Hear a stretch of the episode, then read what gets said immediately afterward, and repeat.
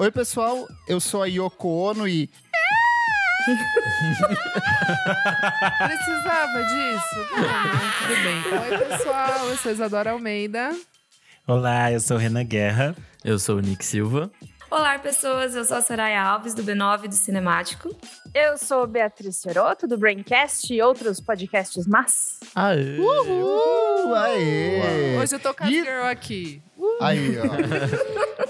E no programa de hoje a gente vai falar sobre homens, porque Get Back muda a história dos Tudo. Beatles. A gente vai falar sobre esse documentário gostoso que chegou à Disney Plus. E temos aqui duas das maiores especialistas do mercado. Ela que é É. formada pela Universidade de Liverpool, Soraya Alves, que está aqui, que você já conhece. É E verdade. ela que é autora do livro Beatles, a banda que mudou minha vida. Você não encontra em lugar nenhum, porque é esgotadíssimo. Beatriz É. Fioroto. Obrigada, Kleber, por jogar luz aí a minha carreira de, de autora. É, é só assim que eu quero ser conhecida agora. Eu vou colocar no É. meu currículo. Eu vou trocar minha, minha bio do Twitter. Mas antes o que, minha amiga Isadora Almeida? Mas antes, pessoal, a gente pede pra você que está nos ouvindo seguir a gente nas redes sociais, arroba podcast VFSM. Temos o nosso site, vamos falar sobre música.com.br, fica tudo compiladinho lá, todos os episódios, as dicas. Passa lá se perdeu alguma coisa. Temos também o nosso Padrim, padrim.com.br barra podcast VFSM, que a partir de cinco reais você já ajuda muito a gente aqui no nosso TI, na nossa manutenção, pra gente não perder a fé, pra gente continuar seguindo. E Kleber, o que, que os nossos madrinhos ganham em contrapartida?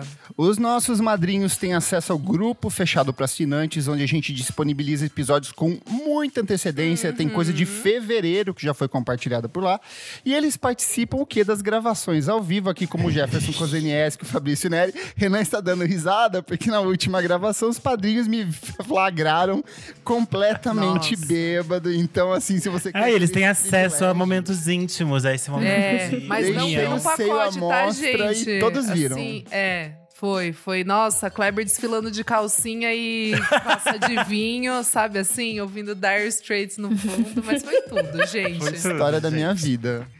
É isso. Vamos falar sobre música, gente? Bora. Bora! Em 1969, a banda Os The Beatles estava prestes a chegar ao fim e esses eram boatos que circulavam não apenas na imprensa, mas principalmente entre os próprios fãs da banda. Ao longo do documentário que a gente vai comentar aqui hoje, a gente vai ver essas pequenas participações onde as pessoas expressam esse sentimento de que a banda está se desfazendo. E nesse, e talvez numa tentativa de se reorganizar, de se, reu- se reconectar, esses quatro meninos de Liverpool, John Lennon, Paul McCartney, o George Harrison e o Ringo Starr, eles decidem entrar em estúdio para gravar um disco ao vivo, então sem edições, sem overdubs, sem, sem aqueles efeitos todos que eles ficaram muito conhecidos, principalmente ali na fase do Revolver, do Sgt. Peppers. Eles queriam fazer um disco totalmente cru, voltando para aquela essência dos Beatles garo, dos Beatles moleque, Beatles raiz, não Beatles Nutella, Beatles não cheirados em Hamburgo. eles queriam voltar para essa essência do, do- dos primeiros anos da banda e para além disso, motivados muito pelo Paul McCartney, que era justamente essa pessoa, era aquela pessoa que tá vendo que o casamento tá chegando ao fim e fala: "E se a gente tentasse ter um filho, sabe?" Pra. Ai, lindo. Não Ele perde, fala assim: vamos, vamos chamar alguém para documentar isso, para registrar essa nossa relação dentro de estúdio. E eles convidam o Michael Lindsay Hogg, que era um cineasta britânico, é, para filmar esse, esse material. Que em 1970 sai pouco tempo depois, junto com o último álbum de estúdio deles, que é o Let It Be. E esse documentário, ele fecha, ele registra a carreira dos Beatles de uma forma muito melancólica, uma forma muito triste, uma forma onde você vê essas rachaduras muito aparentes da banda.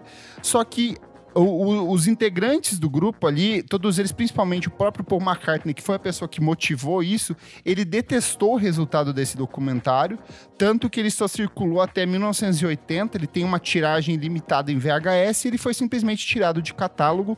E aí, assim, ao longo desses últimos 40 anos, várias vezes tentou se relançar esse documentário tanto no cinema quanto em outros formatos, em Blu-ray. Em 2019, quando completou os, os 50 anos desse show de despedida deles no terraço, rolou um boato muito forte de que a banda lançaria esse material de novo em Blu-ray, só que acabou esquecido e nesse processo o Peter Jackson, que é o diretor conhecido pelo trabalho no Senhor dos Anéis, que é conhecido por um monte de filme trash bizarro dos anos 90, mas que é também um profundo apaixonado pela obra da banda, ele falou: "Olha, eu tive acesso a esse material original filmado em 1969 e o que eu vi ali era muito diferente do que eu vi no documentário clássico que, que mostra esse fim da banda. Ele falou: por que não transformar isso em um documentário onde eu mostro a minha visão ou todas as visões possíveis sobre esse desfecho da banda. E aí a Disney lança agora esse, esse documentário, uma série documental, na verdade, onde o Peter Jackson pegou essas quase 60 horas de, de gravação filmada em câmera e mais de cento e poucas horas de áudio. 150. Ele costura tudo isso num num- em três episódios longos de mais de duas horas e meia de É, duração. soma quase oito horas no total. Exato, né? Um- é um uma coisa bem, bem gigantesca. E eles distribuem um intervalo de três dias onde a internet simplesmente parou. Ali no Twitter era Beatles no Trending Topics. é, quem fala sobre música, todos os sites possíveis estavam cobrindo isso. Todo dia um texto diferente refletindo sobre isso. A Bia e a Soraya participaram do Cinemático, onde tem uma discussão lá também bem aprofundada sobre isso. Eu recomendo que vocês ouçam, vou deixar o link aqui. E eu quero saber de vocês como que foi a reação ao assistir Beatles Get Back pela primeira vez. Pode ser a Bia, pra começar, que tá com um sorrisinho aí no rosto. Ah, muito obrigada. Antes de mais nada, muito obrigada pelo convite. É um sonho, sonho da pessoa que gosta de música estar aqui. Estou me sentindo 100% validada e contemplada. Quero mandar um beijo pro meu amigo Rick Sampaio, que deve estar ouvindo. Rick, que cheguei, fofo! cara, cheguei lá, meu. A gente se encontra no pódio, né? É isso. Bom, a Get Back, eu acho que eu, eu falei disso tantas vezes já, que eu, eu, eu, e eu vou falar outras 27, assim. É muito legal ter coisa nova dos Beatles pra ver. É a coisa mais legal de todas, porque é aquela coisa, você descobre, você é adolescente, você tudo é novo, né? Você não sabe nada. E aí esgota, né? E aí, tipo, a última coisa nova que eu tinha visto era o Beatles Rock Band, sabe? Aquela entrada Ai, super verdade. linda, lembra Uhum. que tinha... Tem até hoje no YouTube, se você Eles iam procurar. voando, não voavam em algum momento quando Tinha tocava o sol? elefante, voava no. Eu não me lembro direito quando era que voava, mas era, era muito lindo. E aí tinha aquela coisa, né? Ah, o, o, o Paul não licenciou Help, porque ele não licencia, ele não canta, ele não deixa e tal. E aí, voltar a ter coisa é, é, dos Beatles é muito legal, mas eu acho que depois de já ter falado várias vezes e, e ter pensado muito sobre isso, eu acho que o que fica mais pra mim hoje é eu vou contar uma anedota pra vocês. Sabe, eu acho que quem gosta de Beatles, todo mundo que, tem- que gosta de Beatles tem o Paul livro. McCartney atravessou a rua. é, conta a anedota. É, por que, que ele, por que ele atravessou a rua? Porque o Paul Estaciona a em. Liverpool. O livro do Steve Turner, eu tô, eu tô virando a cabeça, porque enfim, podcast não tem imagem, mas é porque eu tô olhando na minha estante. Que é o livro das letras dos Beatles e as suas, os seus porquês de existência. Sim. E aí, um, uma da que é a Bíblia, né? Aí, um, um desses. Uma dessas. A primeira vez que eu li sobre Martha My Dear, que é uma música que é muito linda, e eu descobri que era pra cachorra do Paul McCartney. e eu não estou falando de cachorra, tipo, xingando uma mulher, é uma cachorra, uma, uma canina. Eu falei assim, meu. Que louco, né? Esse cara pegou a coisa mais X, que é a cachorra sentada do lado do piano.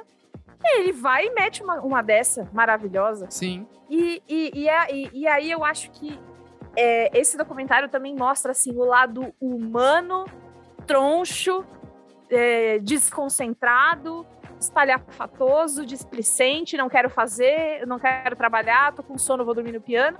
Das pessoas que, na hora que elas se, se sintonizam umas com as outras ali, mesmo com o Paul sendo chato, mandando o George fazer X ou Y, mesmo com o Regal, tipo, ah, eu só tô aqui pela pipoca tal é, é, aquela humanidade deles que é tão igual a de todo mundo se transforma numa coisa que é única e eu acho que é um prazer a gente finalmente poder ver a magia acontecendo em tempo real, assim. Você vê Uhum. eles Sim. falando: "Não, pessoal, ó, agora a gente, ah, agora vai, hein?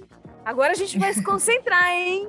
Ó lá, hein?" Cena seguinte, é eles cantando é, Cantando É, qualquer outra não. coisa, era muito bom. É, Mas é, agora a gente bom. vai lá, hein? Você traz uma torradinha pra mim, por favor? Obrigado, viu, querido? Mas agora a gente vai cantar. Então, eu acho que essa parte do tipo, a gente já sabe que eles são gênios. Mas entender a genialidade no meio da, da humanidade deles, eu acho que é a Sim, coisa que sim. mais ressoou comigo depois de tanto tempo. Eu assisti no final, de, nos dias da estreia, né? Sim. Dias 24, 25, 26, acho. 25, 26, 27. uma coisa assim. Não, 25, deixa eu ver. 26, 27. Isso. Então já faz aí duas, uma semana, duas semanas e, e o que 25, ficou. 26 e 27 de novembro. De novembro, pra né? localizar. Então é é isso que ficou, assim. Eu acho que ficam ah, os, os momentos que a gente nunca viu, mas pra mim, dentro do meu coração, eu acho que eles me reconquistaram. É um casamento em que eles me reconquistaram de novo, sabe? Justamente Uhum. com isso. É tipo, vocês podiam ser qualquer coisa, porque vocês são muito normais. Tirando que vocês não são. É. Soraya, você que já gravou um clássicos VFSM comigo pra falar do Revolver, que é o Pois disco é. que você não gosta muito. Ai, Cara, que mentira. que mentira. eu é mentira, nada, gente. entendeu? Isso aí ele só quer Eu dar play no podcast é momo treta com a Soraya. Eu vou Cara, Eu falar só falou disse que não é o muito meu mal. favorito. Ouça a lá, ela Soraya foi detestou, muito derrubou mal o disco. interpretada e eu tô aqui pra defender a minha amiga Muito obrigada. Ai, Sororidade. Mas o que, que você achou desse documentário? Eu lembro que você falou assim, eu, eu acho que você foi a primeira pessoa com quem eu fui conversar. Eu falei, você viu? Aí você falou assim, ai, ainda não, tá muito chapa branca. Daí eu falei, olha, não vou falar nada, assiste, mas eu aço que não é nada chapa branca. Aí você que falou você que eu ia chorar. É, eu falei que você Você ia falou chorar. que eu ia verdade. chorar e eu ia mesmo, eu chorei. Então, eu acho que esse era o meu medo, né? Sobre ser chapa branca demais, feliz demais. Ser tipo 880, né? O Larry B é o 8 pesado, magoado, ninguém gostou, tirou de circulação. Xoxa, capenga, E aí vem o 80. cansada, é. né?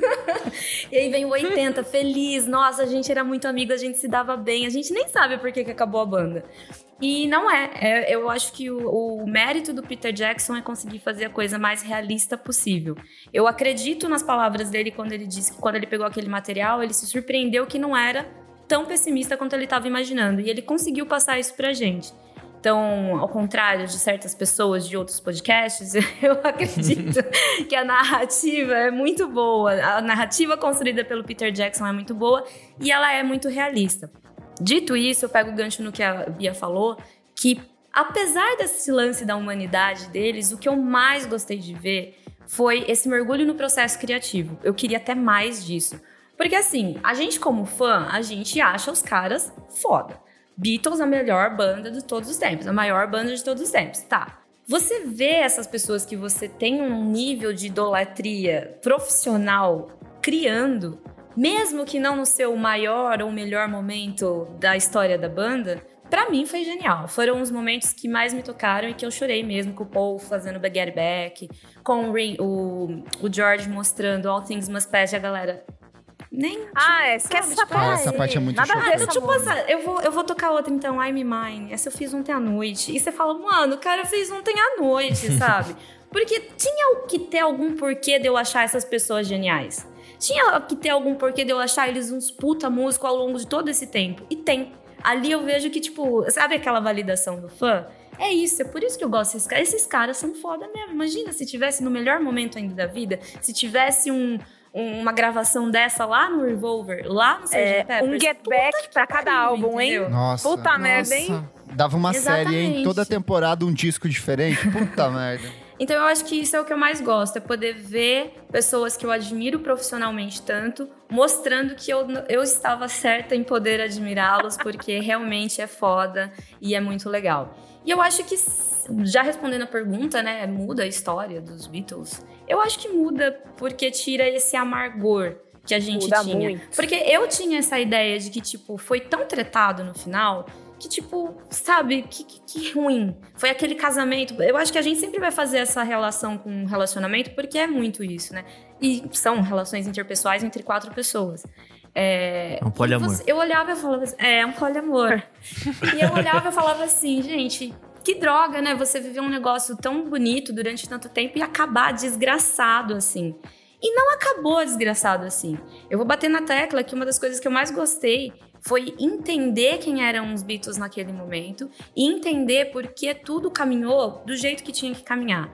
Eu olhei muito pelo, pelo aspecto profissional, além do, do- do pe- interpessoal, que é entender que aquilo era o trampo dos caras, era a empresa dos caras, e que eles chegaram, eles construíram uma certa fórmula que funcionava e deu certo até ali, que foi a fórmula mágica do sucesso, que tinha o Paul e o John interpretando aqueles papéis que eles tinham, tinha o George num momento, né, num papel de mais pau mandado, que aceitava e com uma liberdade criativa mais podada, e tinha o Ringo, que tava ali só pela pipoca mesmo.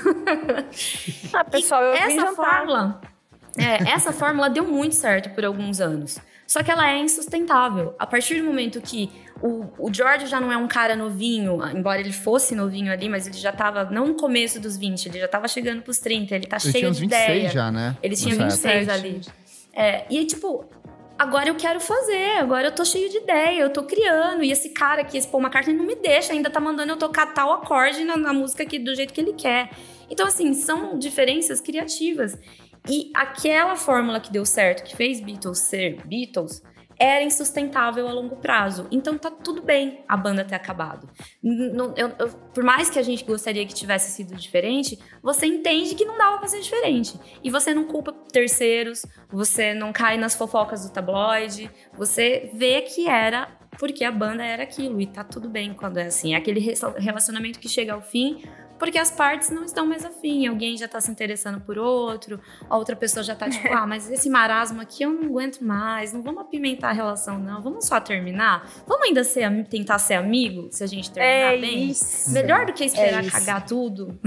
E é porque eles eram amigos, eu sei que eu já tô me estendendo, mas é só pra falar isso. É porque tem a amizade, porque um olha pra cara do outro e ainda se respeita, Uhum. é um término muito menos horroroso do que a gente achou que era, que eram It os, Be, os quatro se batendo, como parece no Larry. Exato, porque Ninguém a ideia que eu tinha era muito essa de ódio. De ódio. Eu também, eu? Tipo, eles se odeiam. E não.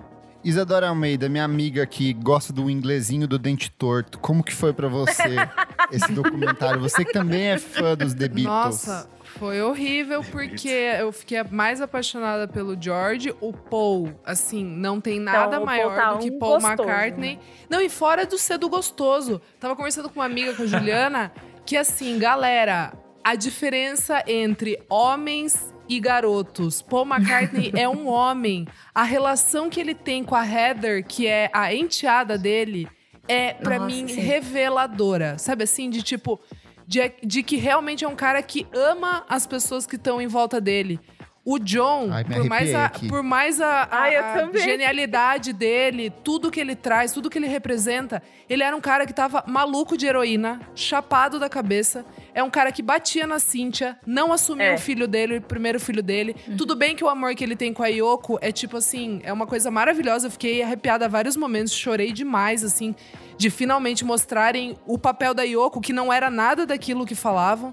Mas assim, quando você vê o Paul naquela genialidade dele, construindo tudo, tentando manter todo mundo de pé junto e o amor que ele tem pela Linda e pela profissão dele, eu fiquei tipo assim, meu Deus, não não tem nada maior e mais bonito do que isso. E ainda o cara escreve Hey Jude pro filho do John, entendeu? Não Você fique tá assim, cuidando da Jude, tô família cuidando dele da de você. outros, né? Tô cuidando de você.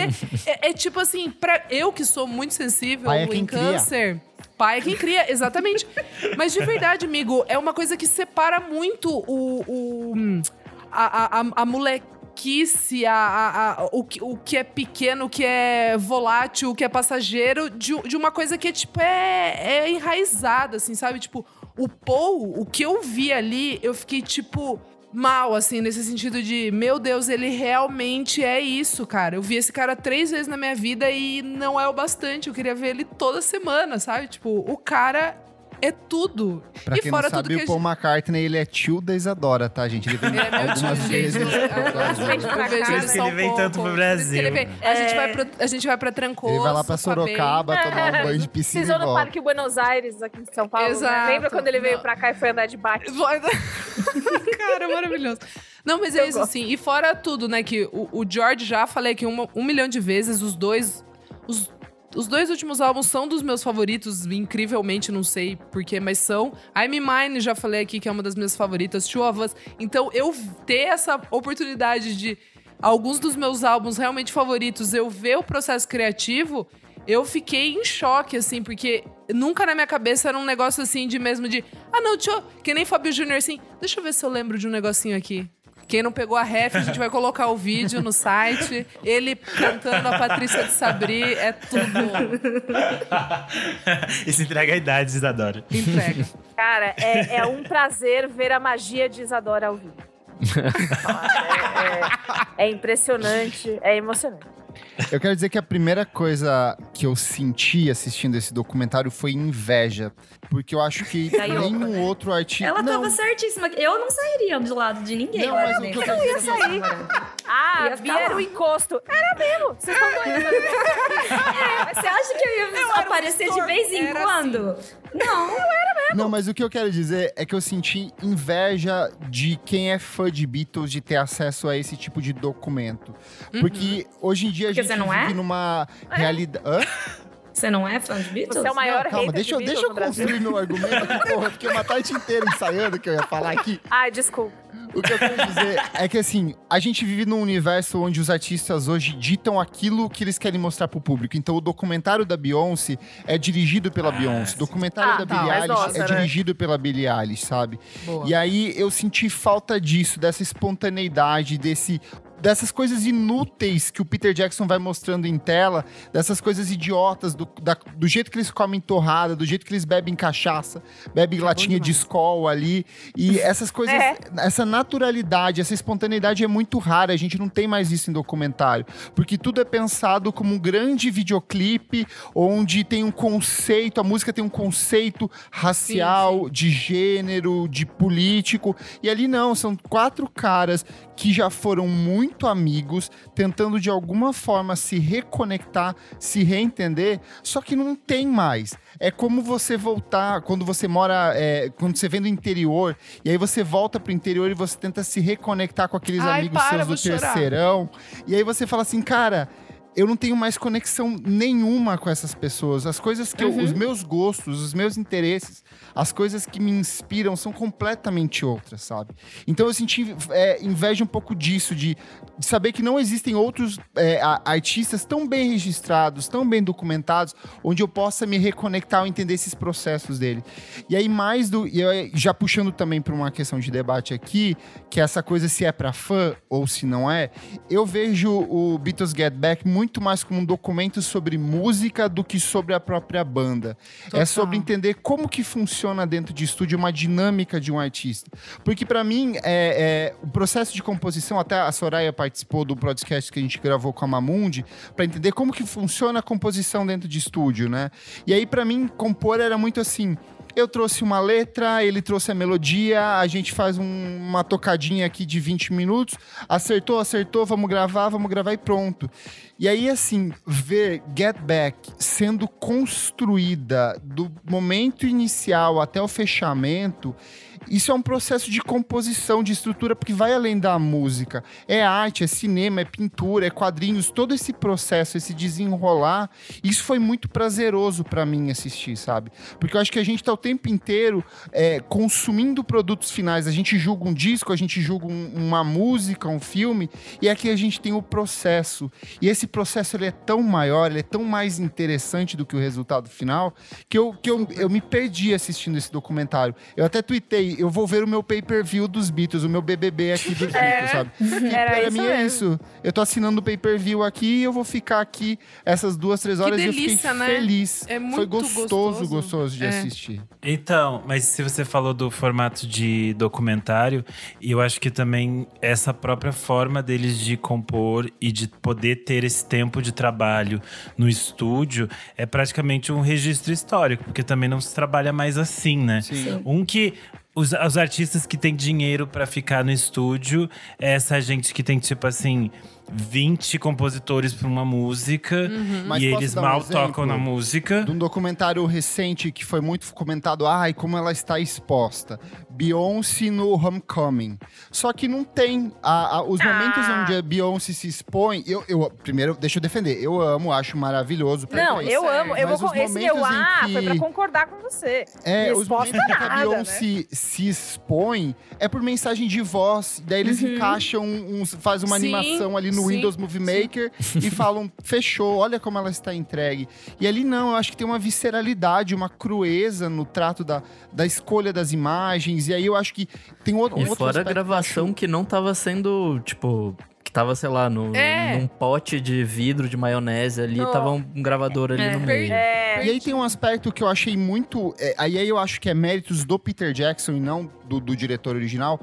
Que eu não sei se vocês perceberam, mas as câmeras elas aparecem no começo do primeiro episódio e no final do último. Então no Sim, começo sim. eles estão montando as câmeras e durante toda a narrativa são pouquíssimos. Eu, eu não lembro de nenhum momento onde a câmera aparece interferindo ali. Sabe aquele momento que o, o, o- Ringo pega a câmera e começa ele a filmar? Sim, pra mas a gente não tem as câmeras registrando isso.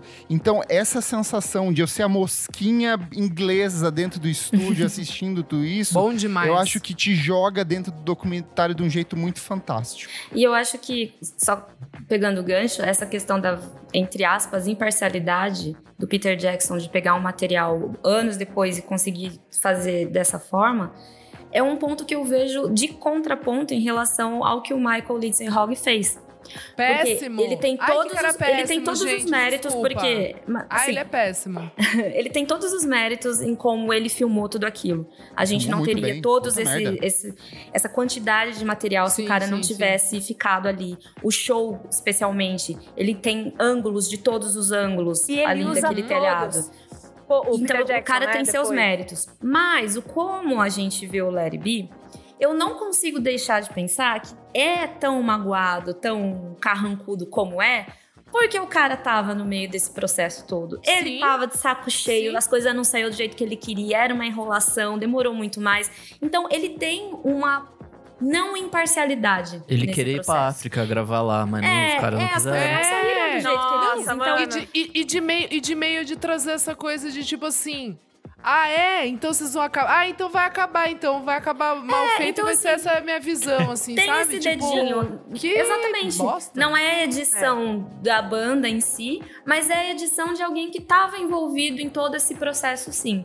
Então o Peter Meio dar um Jackson, ele pode ser fã, mas ele pega o rolê muitos anos depois, já com toda essa visão negativa, e ele poderia, sei lá, né, ter feito de alguma outra forma. É engraçado porque esses momentos de treta é meio que o finalzinho do primeiro episódio, meio que só isso, assim.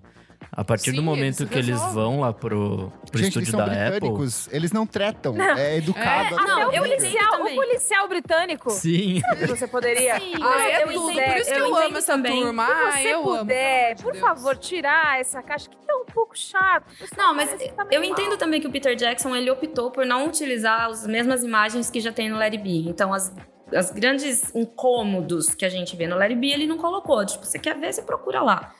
Então, dá pra parece um pouco menos tretado. Mas o- aí você entende o contexto. E o contexto não é tão tretado. Sim, pra mim, assim, a grandiosidade desse, de, de tudo isso pode ter tido tretas mil. O George, principalmente, pode, é, né, como a gente até vê, é, mais pelas ligações, né, que tem mais a gravação da ligação da, da treta e tal, eles tentando resolver. Mas a grandiosidade da hora de sentar e compor, o George virar e falar assim: pô, você acha que. O que, que você acha que eu coloco depois disso?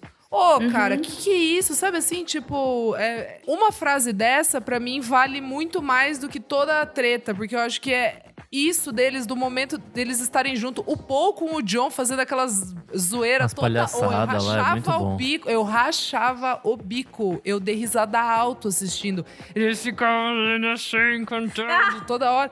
Tipo, parecia coisa Eu de cantando junto. é, é, tipo, cara, eu achei umas bobeiras que eu tenho com meu irmão. É muito uma bobeira de irmão, assim, de, de, de uma coisa. É, realmente, assim, que, que não, você não faz um negócio desse com uma pessoa que você odeia. Você não faz um negócio Exato. desse com uma pessoa que você, nossa, que você está tretado, que você não quer ver. E todo mundo ali tava brincando, o Ringo mesmo.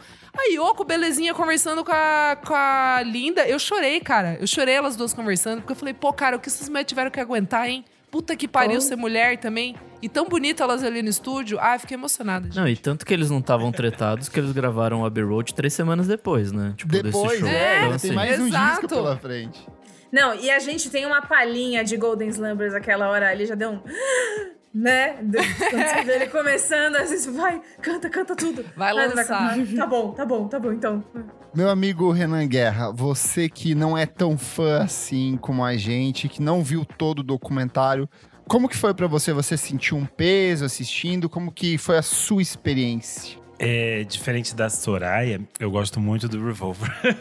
Ai, gente. Vocês são tão injustos. Que absurdo. Não, eu, eu gosto dos Beatles, mas eu não tenho essa relação de fã e de, tipo, saber todas as informações, todas as coisas.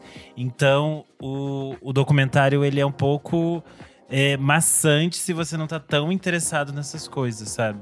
Eu gosto, eu achei interessantíssimo ele tecnicamente, de a restauração é surreal de linda. Eu acho maravilhoso quando começa Lindo. e como ele, ele respeita os formatos de tela. porque Pior que o Renan gosta de cinema, gente, olha. É, É- cine, cinéfilo. Obrigada, Renan. Eu Renan assina feliz muito. nesse momento. Ele, ele assina. Ele, Assinante ele de a Mubi. de Mubi, gente, pelo amor de Deus. Entendi. Quem ouviu É, o cinemático então- sabe porque que eu e a Soraya estamos assim. Tá? Eu parei, Fica esse eu easter parei- egg aí no ar. eu parei de assinar que tava caro. O Renan continua firme fazendo reviews no Twitter ainda. E é, é muito interessante a- as escolhas, os cortes, as coisas, como ele constrói, porque é um material bruto que deve ser, tipo, maluco. Pensa que ele assistiu tudo. Como ele conseguiu organizar isso tudo, né? E transformar isso numa narrativa interessante, porque são muitas horas e, sem, e, tent- e tendo essa.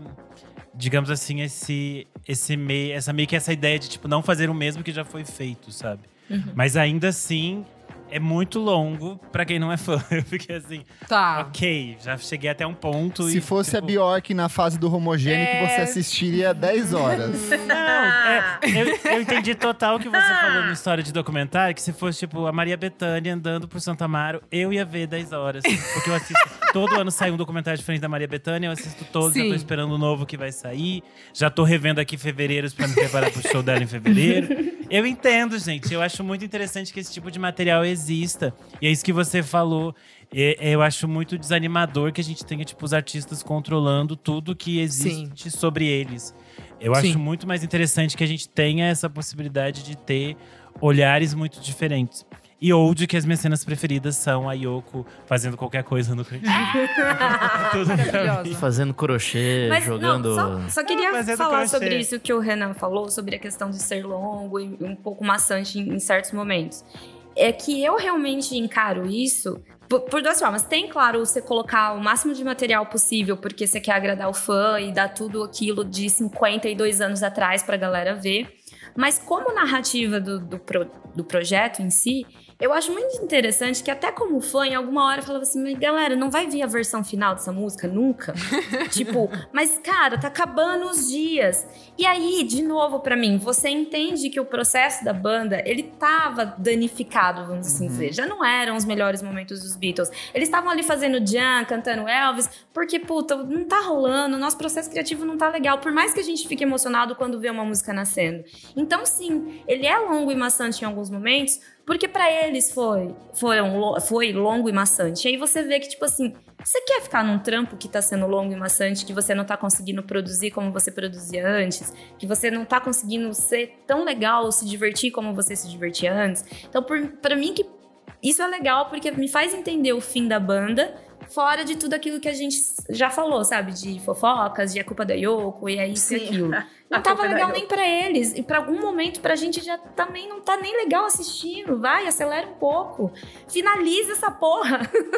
A novela daquela, da música do Don't Let Me Down, é, que até o último episódio, o Paul tava inventando na cabeça dele que ele queria ter é, verso contra verso. I'm in Uhum. love for the... I'm in love for... Tá ruim! Está ruim, Paul, olha pra mim. Tá ruim. E ele É, insistiu o próprio. muito Eu acho que tempo. é o George Martin. Eu não lembro quem que chega no, no terceiro episódio e fala assim: gente, vocês estão há uma semana tocando as mesmas três músicas. Três é óbvio músicas, que né? tá chato. Eles falam: é óbvio que está chato. E é, é- essa coisa desse. é, isso, e aí no, no próprio rooftop lá da Apple, Diga Pony começa com All I want is ah, ah, ah, ah", que depois eles vão e cortam. Tem uma coisa assim que a gente conversa muito no grupo do Braincast, que é se fulano colocou um trabalho na rua desse jeito, quem sou eu pra ter síndrome do impostor? Sabe? Uhum. Se, se- se essas coisas acontecem com a Globo, se essas coisas acontecem com fulano, com ciclano, pô, cara, vamos aí, né? Vamos fazendo. Então, ver eles é, é, batendo cabeça com essas composições e fazendo coisas que você descobre, né? Que só depois, ali na, no, no- na master, eles vão tirar, eles vão trocar, eles vão pegar de um jeito e colocar de outro. É, é até. é, de novo, bate nessa coisa que ressoa em mim até agora do humano criando alguma coisa. Até o final você pode se arrepender e trocar. E aí eles fazem isso. Então fica lá o George com aquela bota horrorosa dele. Aquela Ai, bota de tudo. patchwork. Não mexe com meu anjo. Não, Ai, eu queria é, mas Isa. Eu Ele- vou, com, ele- eu ele vou pro Himalaia com ele, com aquela bota, eu vou. eu vou comprar eu uma vou. bota igual sim. E ele tá lá Igualzinho. Falando Zinha. de. Com a look, dele. Gente, os É. casacos são perfeitos. Tudo. Ai, Não, ai, tudo! gente, gente. Cada camisa do Gente. Ringo, a Dudalina chora que não fez. Chora, lógico, credo, Dudalina, credo. Gente, mas não dá. E também elegância, só um o George Martin, meu Deus, meu Não, George Deus, Martin todo meu dia passando Deus. goma no cabelo. Ô, ô, é o James Bond da música, cara. Sim, o maluco é, muito chega, chique. O maluco chega assim, ó, só de perfil assim. é, sabe? E- e já todo mundo já fica. pensando Muda o ar, cara. Muda o ar. que se o cara é fosse muito eu Foda, pelo amor de Deus. gravando. Ah, Bia, você tem que ir todo dia lá no estúdio. Cara, eu ia de pijama, eu ia com o cabelo pra cima, eu não ia nem aí. Todo Ia dia queimar todos os parecia que- equipamentos de tanta umidade no ar, assim, dá choque em tudo. É, é, eu, eu fiquei muito, muito, muito animada com isso também, mas enfim, tem isso, sabe? Até o final, eles pensando. Ah, a- quando a gente vê a, a melodia do Jealous Guy, né? Que era a Dreaming Marrakech, né? Aham. Nossa, olha o tempo que este filho da puta me levou pra chegar naquela outra letra lá. É, é, é, ainda do, do tempo, eu acho que assim, ao contrário do Renan, Beatles é a banda da minha vida, de todos os momentos da minha vida, de momentos diferentes. É a, é, é a banda da minha relação com meu irmão mais velho, é tudo isso. Então, eu fiquei assistindo, assistindo, e aí quando acabou, eu falei, puta, mas eu, eu queria ver mais. Será que não tem Uhum. mais? Porque é, na minha cabeça, e eu sei que. Vamos pedir o Snyder Cut super com 10 horas. de- Cara, eu quero É, muito Snyder 60 Cut. horas é gente, pouco, certeza, cara. eu acho que vai rolar um bônus aí, viu? Eu acho também que vai ter Não, mas não, É, não tem aquele já saiu, um já saiu que não vai ter. Não vai ter, não. Já saiu que não Ah. vai ter, que vai sair em Blu-ray. O, tem, tem coisa Nossa, que vai sair em Blu-ray. Blu-ray? O, o- O Pe- Pedro Pedro, Strass. Galera, compra? Putz. Ele. Compra aquelas edições especiais babadas. Mas parece nenhum que vai... streaming tem Assim, se especial, fosse um né? box foda, eu vou comprar. Se for um box bonitão... Tá bom, tá bom, me convenceram. É, é, e aí parece que não vai ter. Mas enfim, eu gostaria de ver mais, porque é, é tipo isso, eu quero escarafunchar mais, eu quero ver qual foi a hora que o Paul olhou um pra cara do outro e falou: Ah, não, deixa pra lá essa história de começar a música desse jeito, corta isso aí. É, é, de novo, voltando nessa coisa de admirar o, o- o processo, mas a, a questão do tempo eu acho que não pesa pra quem tá ah, né? Suspirando na frente da TV. Toda vez que o Paul passa, pausa, dá, dá um beijo. Finge Nossa, que é adolescente de novo. Pelo amor. Gente, eu quero puxar para uma coisa aqui. A Soraya escreveu um texto falando que The Beatles Get Back é uma reparação histórica, e eu acho que muito pautado, pela, que- principalmente pela questão da Yoko Ono. E um, um fato muito marcante para mim em todas a- as biografias que eu já li sobre Beatles, sobre os textos é, discutindo o processo de composição de cada disco, um fato muito marcante era que enquanto o Paul McCartney compunha Get Back, ele cantava olhando para Yoko Ono Yoko. falando Get Back. Isso é uma Um história que a vida inteira eu Nossa. ouvi e li em diferentes livros. E aí, assim, quando a gente chega nesse documentário, no, na prime na primeiro capítulo, derruba tudo. Todos esses É mitos, aí. eles caem. O mito do da galera mística, deles serem místicos indianos. Tipo, a galera tava Sim. cagando. Você O viu? Luísa, Harrison era Eu o nem gosto da é. Índia. Eu nem Ô, gosto da zerou. Índia. É. Ô, Você zerou. gostou? Você Zerou gostou ali de pra lá? mim. Não. Não queria nem ter Curto a ido. Índia. Ô, maravilhoso. Os Hare, Hare Krishna mandaram ro- flores. Harry, who? Harry King? Ah, Harry Hare- King. Não, Hare Krishna, Oh, doidão. muito Ih, bom, caralho, não muito tinha bom. entendido. É. A saída do George, te- eu tenho um livro também que ela é só atrelada a Yoko.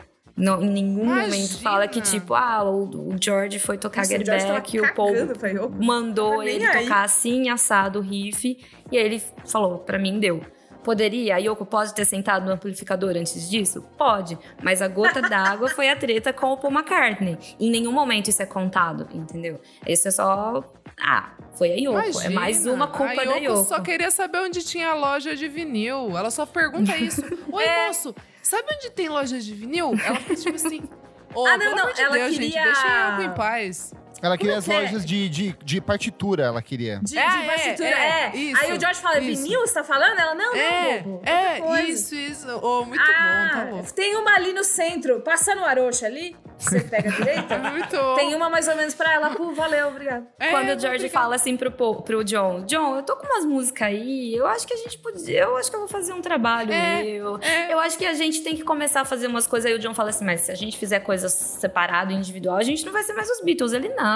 Eu acho que tá tudo bem a gente fazer umas coisas individuais. Abrindo a relação. Eu podia dar essas músicas abrindo a pra relação. muita gente. É, eu podia dar essas músicas pra muita gente gravar. Mas eu não quero. Mas eu vou fazer isso por mim. Eu pensei, eu vou fazer por mim. Aí a Yoko fala, faz mesmo. Então a You gente go, tem que girl. agradecer Yoko Ono por all things must pass.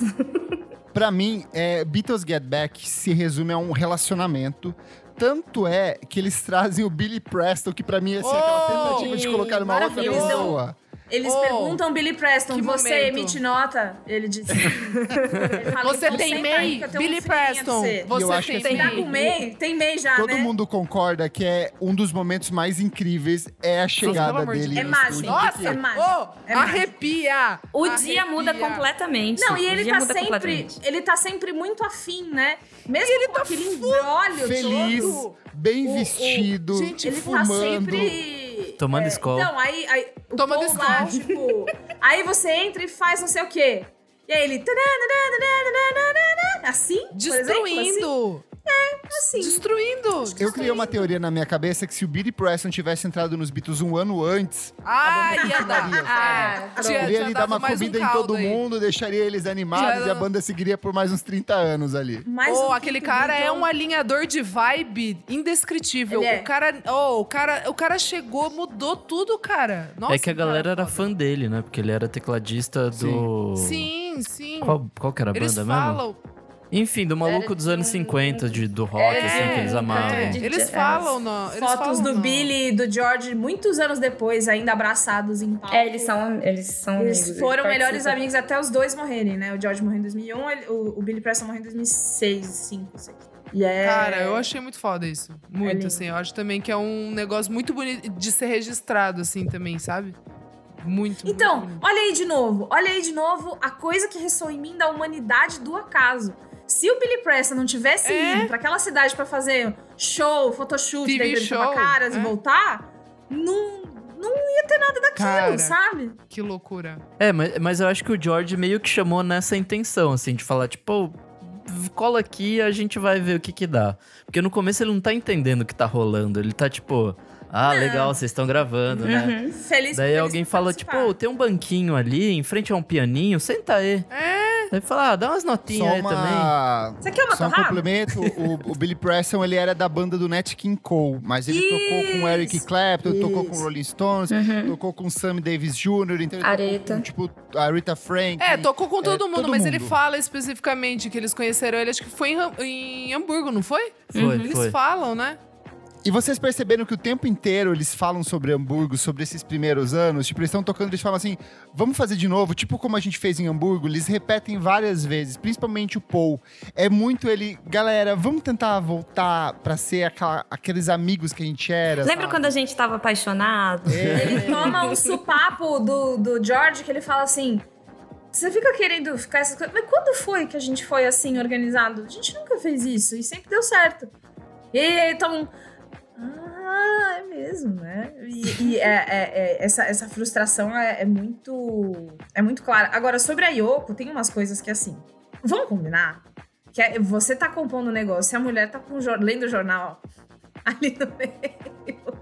É muito engraçado porque é tanto a presença dela, mas tanto, Sim, que sim. é tipo, faz alguma coisa, sorri pra câmera, Mas, dá uma cara- dançada, não sei. E aí, Pô, quando mas ela ela fica gritando lá dança, nas jam deles, Quando- é mó legal. Cara, Então, Eu não considero a presença isso. da Yoko a coisa mais legal do negócio. Eu não considero nem ela a mina mais legal da história. Mas assim, isso é uma coisa. O quanto ela foi injustiçada, culpada É, por uma questão exato. machista e xenofóbica é outra. Um dia o Paul tava brincando com ela, ela fazendo lá o, o grito primal e ele zoando, pondo a, pondo a guitarra no amplificador, brincando com ela. No outro, ele tá jogando shade com ela e com a Linda, falando: Você viu, né? Então, esse. falou, né? Pra dar um E a Linda contraponto. falando assim: Aham, aham. Pra dar um contraponto no que a Isadora falou sobre o Paul, tem esse momentinho ali que Paul parece um esquerdo machinho conversando, Ele né? tá com- que ele, ele tá, tá assim, ciúme do namorado ele tá lá, com ciúme, e aí ele Gente, ele falando, chora, ele, pelo é- amor ele de é um Deus. lorde. Ele chora, gente, mas chora. aí é a humanidade ele da é um pessoa. lorde. Não tem nada a ver com o esquerdo macho. Vou levantar aqui a minha bandeira. Não tem nada a ver. Podia Não. ser, podia ser o Ele primo, fala. podia ser o pai. Mas ele fala humanidade, mal cara. da Yoko. Se tem uma pessoa. de- do jeitinho velado, entendeu? Ele é aquele pessoa que fala mal, depois ele fala, mas adoro ela. Mas ele não ela é falou. Eu não acho que ele falou mal. Ele foi Falou, categórico. falou. Ele falou que daqui fala que 50 ele falou anos. pela-. Não, ele mandou um aqueles. Quem sou eu pra Isso é julgar? construir narrativa. Ele, ele ajudou a construir essa narrativa de 50 anos. A Yoko sentou no amplificador e o George saiu por causa dela. Agora imagina todo mundo ali junto vendo isso. É por isso que no livro tinha essa versão e não tinha. É, mas o Paul falou de Get Back e o George saiu. Isso é ajudar a construir narrativa histórica. Num mundo machista onde a voz do cara vai ser ouvida. Então, assim, Teve- eu amo o Paul, mas eu, eu vi por esse ladinho Não, também, sabe? De, tipo, não, eu, pra putz. mim o único ponto é, não é esquerdomagem, não é, é, o- é, o, é, o, que- é o ser humano. O ser humano, ele estava pissed off. Que a gente tá Entendeu? aqui falando, perguntando Sabe? se o Paul é esquerdomacho ou não. É, Ah, gente, vamos parar com isso, pelo amor de É Deus, sabe? Vamos parar com isso. Vamos, vamos expandir o, o- o limite aqui, né? Vamos entender. Poxa, é simplesmente isso. Só que eu, o que eu fiquei pensando, eu, eu, Isadora, eu ficaria muito irritada se tivesse o namorado, o marido, a esposa, a namorada de, de, de alguém que tá trabalhando comigo 24 horas, sentada na mesma roda, não tá nem no Imóvel. cafezinho. Eu ficaria irritada. Não sei por quê. Postura. Ficaria irritada. É, acho que de, de, de simplesmente de conseguir fluir a- a- o ritmo ali que eu tô com, com as pessoas que realmente trabalham comigo. Mas o que eu tava pensando é que eu acho bonito a, a, a Yoko aparecer desse jeito, porque era ela que tava segurando o, o- John nesse sentido. O cara tava tão maluco, ele tava, num Tava. momento tão louco Tem e a hora que ele vulnerável. tira do casaco. que ela Você tá- percebeu? Então, Eles tiram um pedaço então, do casaco, olha pra então. câmera. Opa! Então, Volta. gente, é, é, é, é isso. É que acho que ali no momento ninguém tava dando muita atenção nisso, mas a Yoko, ela era meio que uma. Ela, ela era Ela era a- mãe a- dele, na real, né? Não, é muleta. é- ela era uma muleta é uma dele, muleta, cara. Se ela se tirasse ela do lado. é, realmente, acho que o cara caía mesmo, assim. Então, pra mim, sabendo, né, toda a história e tal, Uhum. eu acho que é fundamental ela estar ali. Mas se eu fosse o Paul ali, pô, claro que eu ia falar, ô, essa mina é chata, hein? Fica aí sentado o dia inteiro. Pô. Tem até a entrevista dela quando ela, ela falando quando o John chega e fala, né, que ah, eu saí da banda, acabou mesmo. E não volto mais, acabou os Beatles. E que ela pensa, putz, aqueles três caras ajudavam a manter o John, agora sou só Sim, eu. Então, só tipo, eu, é o peso, é. né? E é É. notória, é, é- é- é- historicamente, é, é uma relação maternal, né? O lance todo Sim. que o John tem, que é, não teve mãe, teve a tia, aí descobre a mãe, aí a mãe é uma porra louca, aí ele não tem essa relação de mãe com ela, fica estranho. É, é- é essa relação horrorosa, criminosa que ele Sim. teve com a Cynthia, pra depois reparar, e aí Yoko Ono é Jesus pra ele ali e tal. É, Sim, eu, sim. eu, eu entendo tudo isso. É que assim, todas as horas que, que o, o Kleber já puxou cena, né? Todas as cenas em que a Yoko não mexe um fio de cabelo. Assim, ela tá parada, estátua. É engraçado. Pra mim é uma performance artística todo- ali. É, não é? O ela tá- happening, eu achei ela também. tá, ela tá Marina Abramovic, né, nas coisas. Tá, É, tá total. agora, Super. A cena que eu mais dei risada, muita risada, é quando o, o Ringo resolve mostrar Octopus's Garden. Amo. Amo. Ah, cara. eu amo. Do George de Eu amo. porra é essa? Do que que você tá falando? Ele, olha, gente, é assim, ó. A música é do polvinho no jardim. Vem comigo. Eu gostaria de ser um polvinho que mora num jardim, numa sombrinha. Aí ele, o George levanta, tipo, ai, mano, tá bom, vai. Eu vou engajar nisso. Ah, vamos lá. É muito bom. É muito Fica bom. ali do lado, e aí na hora, e de novo, olha aí, Beatriz Fiorotto, a mulher mais coesa do Brasil. De novo, a humanidade. nessa história que é: ele não foi porque ele tava afim, ele não foi porque ele achou genial, ele foi porque é o amigo dele compondo uma música. E ele vai lá pra ajudar, porque é isso aí. E pronto, aí já tem um clássico que tá nascendo. No Let It Be clássico, é, no antigo, tem até ele mostrando no piano, assim, ó, vai, ré, aí depois, dó, isso. É, ele vamos termina lá. nesse falando assim, e aí aqui você pode seguir a partir disso, assim, ele É dá um isso, caminho isso. pra ele. É. Ele dá E o George, que caminho. nem era o cara que curtia mais piano, né? Porque Sim. ele pede ajuda pro John. Ele fala em algum momento do documentário, fala, eu Ele fala, isso é muito difícil. É, é. É, ele fala, nossa, E piano é aí, difícil, né? tipo, ah, Por mais que seja, tem essa. eh, Eu, eu, eu mesma brinco com ah, a piada, do, a, a música do Polvinho. Porra, é uma das minhas preferidas, porque ela é Eu deliciosa. amo. Ela é Eu linda. amo. A E é história. a minha próxima, a, minha próxima Porra. tatuagem, inclusive. Sabe? É- Cara, foi. é- Não, é, é muito bonito, cara. E a gente tem que também dar um shout-out que o Peter Sellers aparece ali e essa música Nossa, é foi verdade. né? E essa música foi escrita por causa de um passeio de iate que o Ringo tava dando com o Peter Sellers. Então, assim, cara, quando o Peter Sellers entra, eu fiquei tipo. E ele Cara, fica é muito muito desconfortável foda. no rolê, porque a galera tá meio que Muito. tretando nesse dia. Ele fica É, tipo, é, o que, que ele eu tô fica fazendo meio, aqui? E, ele- e é muito legal porque eles estão tentando abrir a roda de amigos, né? Porque o ciclo, a o ciclo deles é Vamos muito trazer mais um, fechado. vamos fazer um Vamos abrir a trisal aí. relação, é. Vamos abrir o relacionamento, cara. Oh, é muito foda. Né- nessas cenas sempre emblemáticas, pra mim o Ringo rouba muito a cena. Então, assim, na o George sai, né? Então, nossa, o George saiu. No dia seguinte, apenas um Beatle chegou para a gravação. Aí Você chega quem? espera quem, né? Quem? Quem chegou? Ele vem que nem o cara do Rodrigo Faro. Olha lá, é. Tu, Don't know what to do. Don't know what to Don't do. know what Aí, to do. aí vem o Olha lá, é. Ringo, tipo, olha lá. E ele é aí, aquele que chega galera. 9 horas da manhã. Os outros estão tudo tipo 11, 11 e meia, meio-dia. Ele tá 9 Ah, é que também tá todo mundo gravando nessa correria, porque quem tem que fazer filme no fim do É mês é ele, né? É a culpa ele. é É dele. Aí ele, ele brincando com a Heather, deixando a Heather bater no- na bateria dele enquanto Oh. está gravando. Com a mesma roupa! Eles estão com a mesma É, roupa, cara! Eles estão vestidos é aquilo? igual. É a Heather bom. falando todos os sonhos infantis. De, ah, eu quero ser uma domadora de leões, de Big Cats. Aí ele jura e você me ensina. Muito bom! É, é, no meio daquela treta toda, né? é, ainda que a gente já tenha aqui concordado que não seja uma treta horrorosa, mas sim uma treta entre amigos se desentendendo.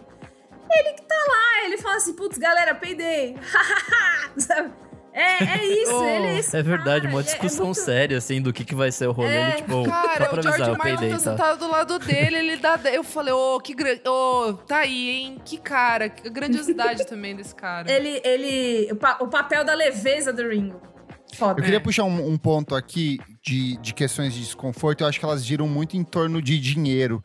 Uma das cenas que mais me trouxe desconforto assistindo o documentário é o momento que eles vão discutir onde vai ser feito o show. Eu acho que é o final do primeiro episódio, que eles ficam com mil pessoas em volta da mesa. Sim, que Tipo, é caro, um monte de né? gente palpitando, e aí eles começam a falar: não, a gente vai fazer nesse lugar na África, lugar maravilhoso, num te- anfiteatro É. de pedra, coisa que, sei lá, o Pink Floyd faria nos anos 70 ali. E aí eles falam assim: não, e a gente vai levar os fãs num cruzeiro.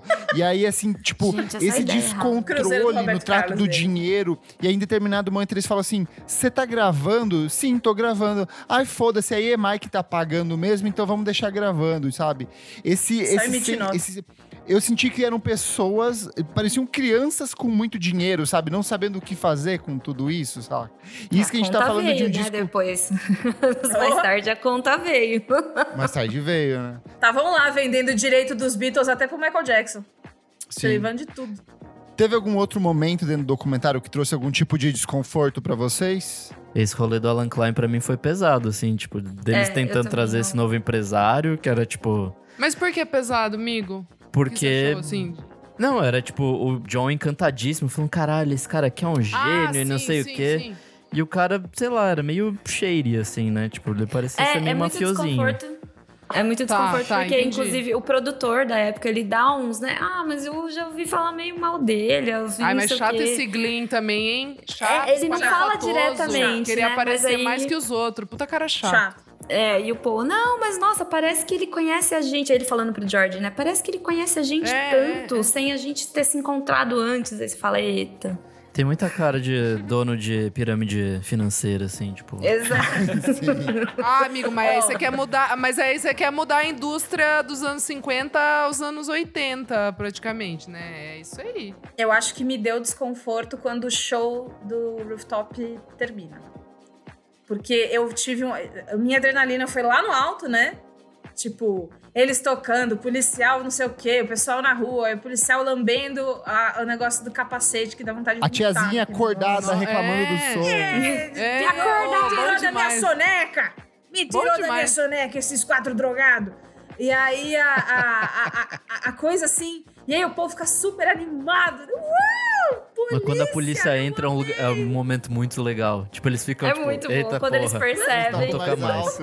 Cara, quando eles descem, e aí parece que a, a, a, energia dá uma baixada, assim, né? O corpo esfria e eles estão ali ouvindo. E aí um, um olha pra cara do outro, e aí fica uma coisa meio, puta, vamos. Vamos jantar lá no Terrastalha e depois a gente vai pra casa. e amanhã a gente vê. Bom demais. É, é uma coisa assim. é, eu acho que esfriou o meu corpo também, esfriaram os meus músculos também, e eu fiquei assim. Ah, não, não, não vai não, porque aí se vocês forem, vai acabar. Fica mais um pouquinho. Vocês não querem gravar outra música? Pensa aí, bobo. E não é um desconforto pelo que eles estão passando, mas é um desconforto narrativo do, do que é. Que é. Sim. Você já sabe o que vai acontecer, É, claro. daí vem o letreiro, né? Tipo, e esse foi o último show dos Beatles. É. E aí você fica tipo. E aí, eita. quando vem esse É. letreiro, ele é uma adaga, George assim, se tipo, formou em engenharia ó. civil. McCartney fez Isso. administração. Isso, é. Ringo Starr saiu para correr em 2004 e ainda está sendo procurado. É, essas coisas assim. Né? E aí é, é- dá um. Quando, justamente isso que o Nick falou, aí quando vem o letreiro, assim, assim. Ai, então. Então tchau. Então te vejo depois, outra vez, Dá um outra hora ruim. que alguém resolver Ah, desenterrar outra o que eu coisa. fiquei. O que eu fiquei desconfortável, meu amigo Kleber, lembrei. Duas coisas ligadas ao meu cristal, George. Quando aquela cuzona da Perry Boyd vai lá cumprimentar ele. Cuzona! Cuzona! E quando o George se meio que coloca num lugar de que ele é menos que o Eric Clapton. Aí eu fiquei Sim! fudida. Aí eu fiquei É. fudida Ele na é cabeça. bom eu falei, improviso, eu falei, você não. faz isso. Você não faz isso porque você não merece. Você vá para a Índia, você pega suas coisas. Você não merece esse tipo de gente. Pega a entendeu? sua cítara. Você pega, você pega o Ravi Shankar, vocês vão tocar, vão fazer seu, seu, seu badauê, vão tocar lá seus cantos. E assim, meu Deus, ô, é que eu não suporto essa história, velho. Eu não suporto a Perry Boyd largar ele pra ficar com o Eric Clapton, que era o melhor amigo dele, cara. Cara, Antivax. Então tá aí passando vergonha. Antivax. Um Olha aí, antivax. Cara, ô, não dá. Desculpa, me Negacionista. exaltei. É que eu sou muito. eu, eu não consigo. Essa história do rock acaba comigo, galera. Desculpa, foi isso. Todas, todas as cenas que eu mais gosto são as do George. Todas que eu me, assim, que me causa desconforto é quando eu vejo o George nesse- sendo podado, assim, sabe? Tipo, é. galera, ouve ele, cala. Porque ele galera, não é amor de dramático, né? Ele fala, ah, tá bom. É, Ele é que é assim, é bom porque a foda. gente É sabe gente o, foda o é assim. final, mas quando você olha, eles falam assim, mano, não era pra você estar sendo tratado assim, velho. Você é tão de igual pra igual com os outros. É que eles são, é que eles são demais. Mas eu senti uma, uma, quatro uma falta de, foda. de, de, de controle dele em alguns momentos, sabe? Ele se emburrava e ele fala assim: ah, então tá bom, vou ficar aqui. E às vezes o Paul É. McCartney tava argumentando, fala: não, eu quero que você traga É, a sua visão. é. Sim, E aí sim, ele falava sim. assim: não, então tá bom, eu vou fazer o que você quer que eu toque É, aqui. É, mas isso foi só Sim, depois da sim. conversa com o John também. Porque no começo ele tava, tipo, só todo mandão, Mas que eles assim, ficam tipo... empurrando um pro outro, né? Não, mas você manda muito na banda. Eu? Você? Você tá doido? Essa aí É foi a conversa é gravada pelo pote de A maionese. culpa é da Yoko. Esse é um dos É, melhores é. momentos, né? Essa conversa sincerona deles admitindo que eles erraram com o George desde o começo. Mas Aí, que ó, a agora relação o que a gente vai familiar. fazer? Mas não tem o que Mas fazer. agora o que, que a gente vai fazer? foda. Os quatro É os são pais, foda, não é os o que pais falando, os pais em pleno divórcio tentando falar do tratamento do filho que brigou na escola, sabe? Você sabe por que, que o George é assim, né? Você sabe, né? Por que, que ele é assim? Porque ele vê você vendo filme violento. Ah, eu. Você no telefone não é violento. Ah, me dá licença. Uma coisa que me deixou desconfortável é quanto o Glyn Jones parece o Cillian Murphy. É igualzinho, a lata do- Nossa, do, muito. Nossa, amigo, é verdade. Só que uma com a boca hein? podre, né? Porque os dentes dele pareciam grão de Boquinha de milho, tão cemitério. amarelo, velho. Boquinha Nossa. de cemitério. É, mas eu não gostei dele não, hein? Achei ele um baita de um espalhafatoso que achava que era fodão. Tu não é fodão, cara. Tu não é fodão, entendeu? Pô, mas ele gravou a olha quem tá galera aqui, também, né? né? Ah, tá bom, Nick, mas ele tava com os Beatles, cara. Segura essa sua onda, sabe assim? Calma, não, e ele tava George, com os Beatles calma. na época em que, em que os Beatles já eram os Beatles. Não é que foi Eles ele já eram os eles Beatles. 63. Eles já eram. É. Não, e o Glenn fica muito naquela, naquele lugar de tipo, I am cool. Sabe assim, tipo, eu sou cool, eu só tô trabalhando aqui com mais uma banda. Cara, não é não. Você tá indo de é roupa espalhafatosa porque você queria aparecer no documentário mais arrumado que todo mundo. Ah, sério, cara? Fiquei puta. O George Martin de preto inteiro só chegava assim, ó. Bo- James Bond, assim, só pam, pam, sabe? Ah, cara, dá licença. Gente, tá bom o papo, mas eu acho que a gente precisa fechar aqui, que é uma hora de conversa. Eu quero fechar de um jeito positivo, eu quero que vocês compartilhem. Ah, vai fazer o foram- Get Back. Não, quer, não sei, não quer fechar Larry você quer fechar Get Back, tá. Quero fechar Get Back, quero fechar Alta Astral que nem o Paul McCartney agora. Que vocês contem quais foram a. Qual foi a cena que mais emocionou você durante o documentário? Soraya, qual foi o momento que o George Harrison mais te emocionou? Então, eu acho que quando ele fala de All Things Must Pass, eu, pra mim bate. Mas a cena que eu revi, revi, revi, revi, é o Paul criando Get Back. É. Pra mim é sensacional. Ele pega o baixo, ele não tem a melodia pronta, ele não tem letra. O George tá ali bocejando. E você acha que Eles ele vai ficar só no Paul. De repente demais, o né? George começa a encaixar o riffzinho dele. Você Sim. fala, é isso, era sobre isso. Eu sabia que eu amava essas pessoas e que elas eram assim, entendeu? Eu sabia disso. Então, assim, eu revi várias vezes essa cena do Paul criando Get Back. Renan, teve alguma que te emocionou? A Yogo tricotando, que sou eu nesse episódio. Tudo, tudo. Mentira que hoje eu sou a Preta Gil no esquenta, que eu tô morrendo. Bia, qual foi o momento mais emocionante pra você? Quando o Renan se chamou de Preta Gil. Quando... Olha, é, o, o início não, é, não são coisas inéditas, mas aquele começo que é o pessoal, recapitulando. 10 Beatles minutos é quem? aqui. Puta, é tipo, é da cena 1, até, é tipo o começo de Up. Os primeiros 10 minutos você não para de Ai, chorar, tudo. sabe? Porque aí você vê eles novinhos, e aí não tem como não lembrar quando eu vi eles pela primeira vez novinhos no- na internet. Quando você primeiro busca. a Primeira vez você busca no Google, Beatles. Sabe? Você só escreve isso, e aí só aparecem as coisas mais mainstream que você não conhecia. Sim. Então eu chorei muito aí. E eu acho que eu fiquei muito, muito emocionada. Apesar de ter sido super pouquinho, é a letra que eu tenho tatuada, que é quando eles falam de Across the Universe. Ah. E aí eles começam a arranhar aquele Words are flowing, na, na, na, na, na", e aí não tem a letra, aí troca por outra coisa. Aí é, é- é- é super pouco, né? Eu queria muito que, que, que tivesse. Inclusive, Peter Jackson, se você estiver ouvindo isso, quiser me mandar no drive, pode mandar. Manda. É, mas eu, eu fiquei muito emocionada nessa e, e essa emoção desconfortável que eu já falei, que é o, o final de tudo, em que eles vão jantar e vão pra casa e nunca mais. Boa. Isadori, além do George Martin de terno, A bota emocionou, Isa? A botinha? Ai, nossa. Tudo, ai, Emocionada tudo. com a Ai, botinha. gente, esses momentos além da boquinha tudo. de cemitério. É, ai, Deus me livre, não. Esse Glee péssimo. É, eu amei. Claro, a cena mais foda de, de tudo, de todas as. Né, todo amontoado ali de horas é o, Paul ficando emocionado, mordendo o dedo. Ah, e quando ele, quando ele isso. entende que a banda vai acabar, ou que aquilo. é, ou que a, a dinâmica é, não, não vai mais. Sabe? Não vai mais ser assim. É, quando ele tá ali mordendo o dedinho, assim, tipo, que o olho, o olho dele fica marejado, eu, me quebrou, me quebrou, assim. Mas é que eu chorei de abrir as goelas, assim. F- É nada, assim, é uma cena nada, mas eu fiquei muito emocionada. É a Linda conversando com a Yoko, tipo, a câmera vira e elas estão tudo tricotandinho, assim, sabe? Ai, não sei, eu achei tão bonito, assim, tipo, a, energia feminina ali, de- de- dessa coisa de também elas serem essa base deles, de, de realmente. E eu fiquei puta quando aquele babaca do diretor vai falar que ele é mais fã do que a Linda. Ah, não. ela, ela fala, E a a, Linda gente vai mesmo falar sobre a isso, gente vai né? brigar? É, a gente vai brigar? A gente vai brigar. E a Linda tendo que dar uma satisfação, seu bonitão. Vai querer falar. Vai falar essas coisas aqui comigo? Sabe? Mas Não, o cara enfim, a que mais me a ver, emociona. né? Nada a ver, cara. Nossa, mansplaining. Ela é casada É, eu- com o Paul, cala a boca.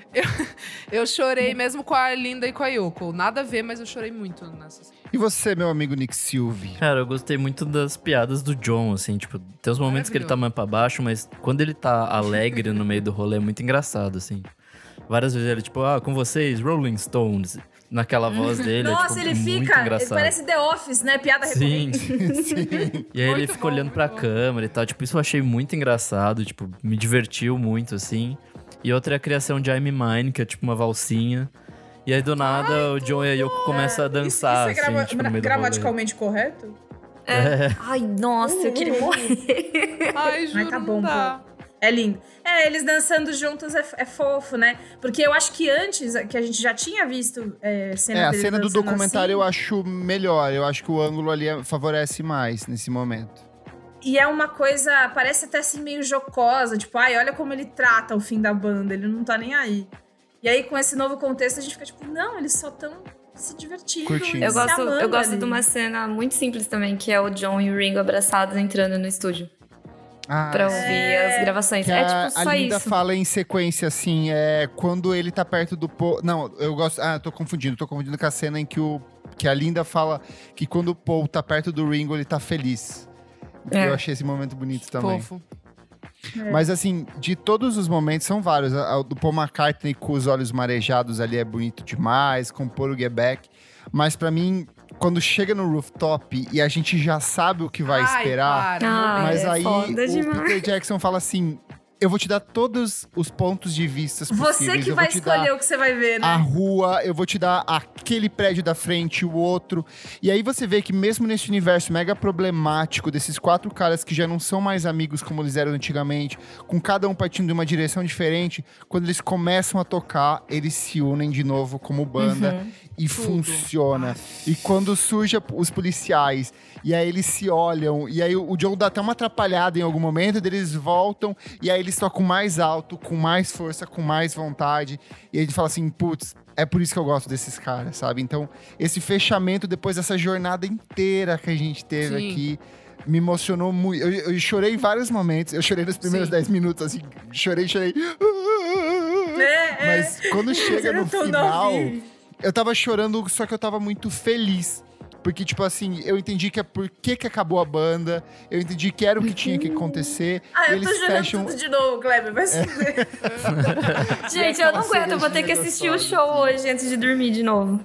Cara, Ai, isso que é o Deus. bom, porque eu- acho que é o tipo de coisa que dá pra você deixar, em vez de DVD de, de sertanejo em, em boteco, Em deixa o Guebé É. em bar?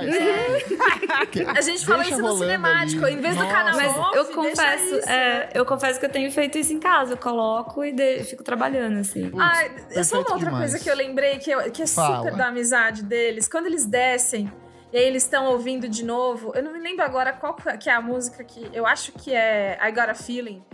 Que tá tocando direitinho, aí o John vai e faz... Ah, bra, bra, bri, bri, bra, bra, bra, bra, bra. Ele começa a cantar qualquer coisa e tava perfeito o take.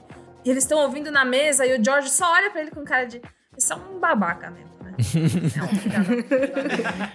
É um Boa. e ele só dá risada sozinho. É lindo. Fechamos aqui esse papo super gostoso, mas a conversa continua lá no nosso Instagram, arroba podcast VFSM, na edição desse episódio. Conta pra gente o que, que você achou do documentário, gostou, não gostou? Qual foi o momento que mais emocionou você que a gente lê na próxima edição do programa? Certinho? Certíssimo. Certo. Se não gostar, tem que Certíssimo. argumentar, tá? Só avisando. Não, se não gostar, não precisa comentar. Se não gostar, assim, mas se quiser comentar, tem que argumentar. É esse que eu Boa. falei. Que dar bons motivos. Vamos pro próximo bloco do programa. Não paro de ouvir.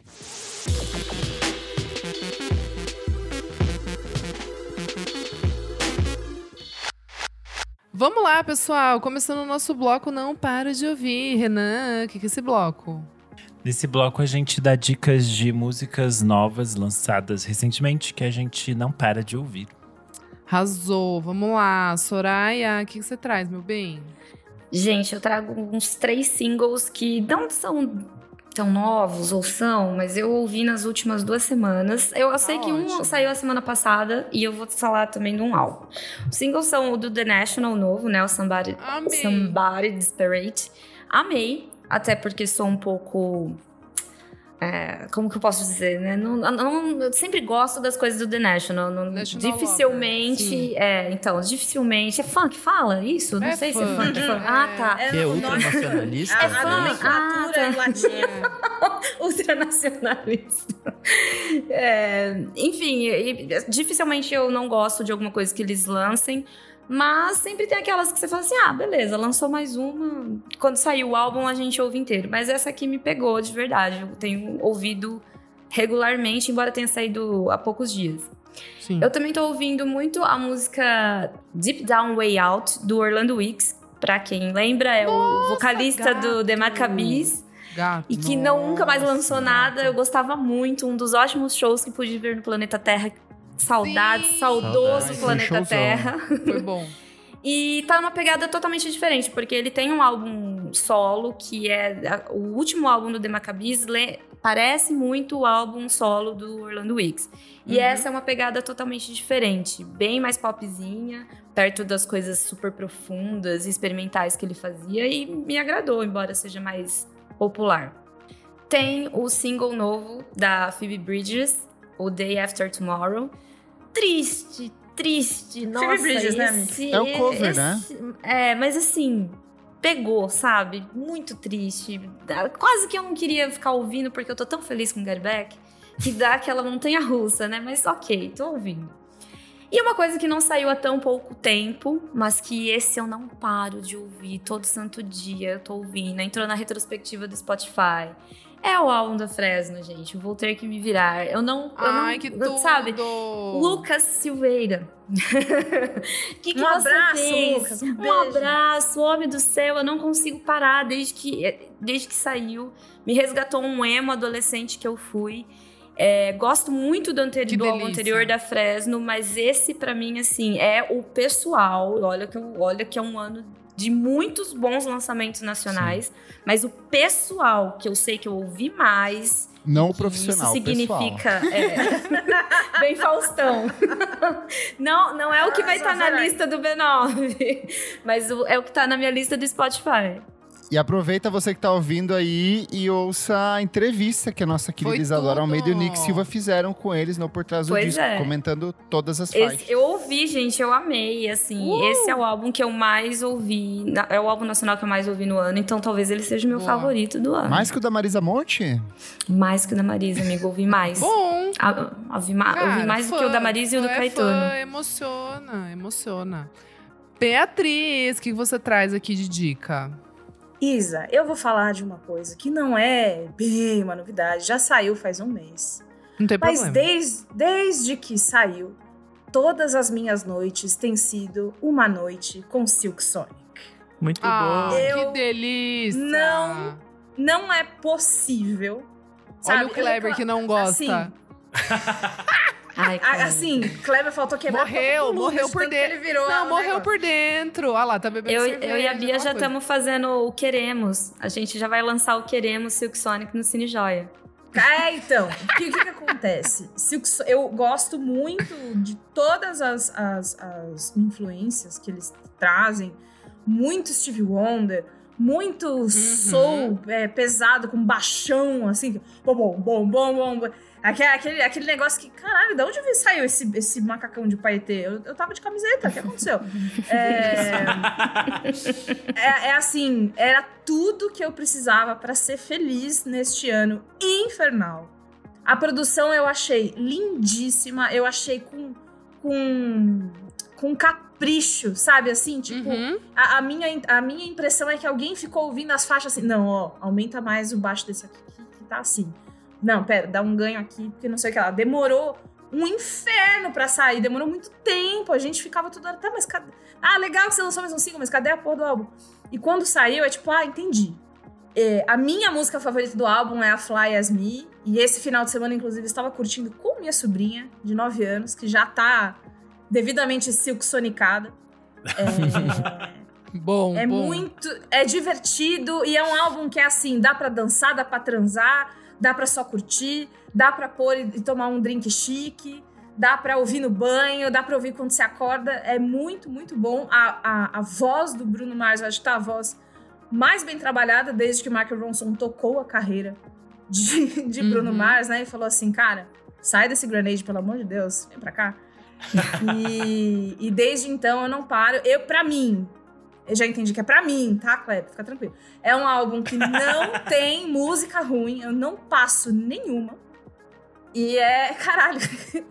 Ele, né, gente, vocês vão, quem está aqui, quem é apoiador e está assistindo a essa gravação, tá vendo que eu vou fazer caretíssimas aqui enquanto eu falo. Ele faz, ele é assim. ele é Julga, ele julga, né? Ele julga assim mesmo, mas ele é uma graça. Estou apenas saboreando minha pode? cervezinha, Como que gente. pode não que é- gostar de algo falando. que Andinho Pac fez? Não E tem assim, como. Anderson Paak ca- casa comigo, né? Vem aqui na minha casa, vamos forma- formar um trisal. Então é isso. O Silk Sonic tem sido. e Toda hora que eu Boa. não. Antes disso, tinha sido Bo Burnham, né? Com o Inside. Tá. Silk Sonic a- arrebentou todas as minhas listas. É só isso que eu ouço e só isso eu virei pra sempre junto com Beatles. Arrasou, arrasou. Muito Vamos bom. lá. Discão, realmente, um grande disco. Ai, olha lá. Ai, de Como você é amargo. Amargo. Nick, o que, que você traz? Bom, tenho duas dicas rapidinhas. A primeira é aquela banda Anxious, que eu tinha falado aqui há algum tempinho. Uhum. Meio pop punk, meio emuxinho, legalzinho. Eles lançaram uma nova música que chama Growing Up Song e vai fazer parte do próximo disco deles, que chama Little Greenhouse, que vai ser lançado dia 21 do próximo mês. Minha segunda dica é o maravilhoso do Moses Sumney. Ele vai lançar um disco ao vivo. Vai! E ele lançou uma versão de In Bloom in the Woods, que é, assim, maravilhosíssima. Isso que é um disco de soul, olha. Que espetáculo. Sim, eu fiquei, É, eu fiquei realmente bem encantado com, a- com essa versão, assim, tipo... Você conhece Moses Sumney, Bia? Não conhecia. É o homem mais lindo do mundo. gostar. Ele é gato, Primeiro- estiloso. Primeiro porque ele é gostoso, segundo É. porque ele canta Bom, muito bom bem. também. Sempre. Aquela coisa, né? Não precisa ser, mas quando é, é bem legal. Nossa, não, a estética, maravilhoso. Tudo. Ele é maravilhoso. E é isso. Boa. Renan, o que, que você traz? Bom, eu começo com um disco, que é o Lágrimas no Mar, do Arnaldo Antunes com o Vitor Araújo. Ai, que o Arnaldo. Gente, O Arnaldo já vinha. A bola rola, a bola.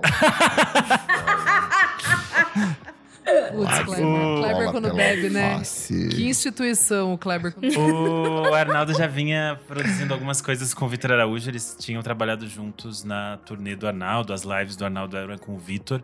E é um disco muito interessante. Ele é bem melancólico, assim, tristinho, bem bonitinho. Tem algumas músicas do Arnaldo inéditas, algumas coisas que ele regravou dele mesmo. Tem regravação do Itamar Assunção, do Caetano Veloso.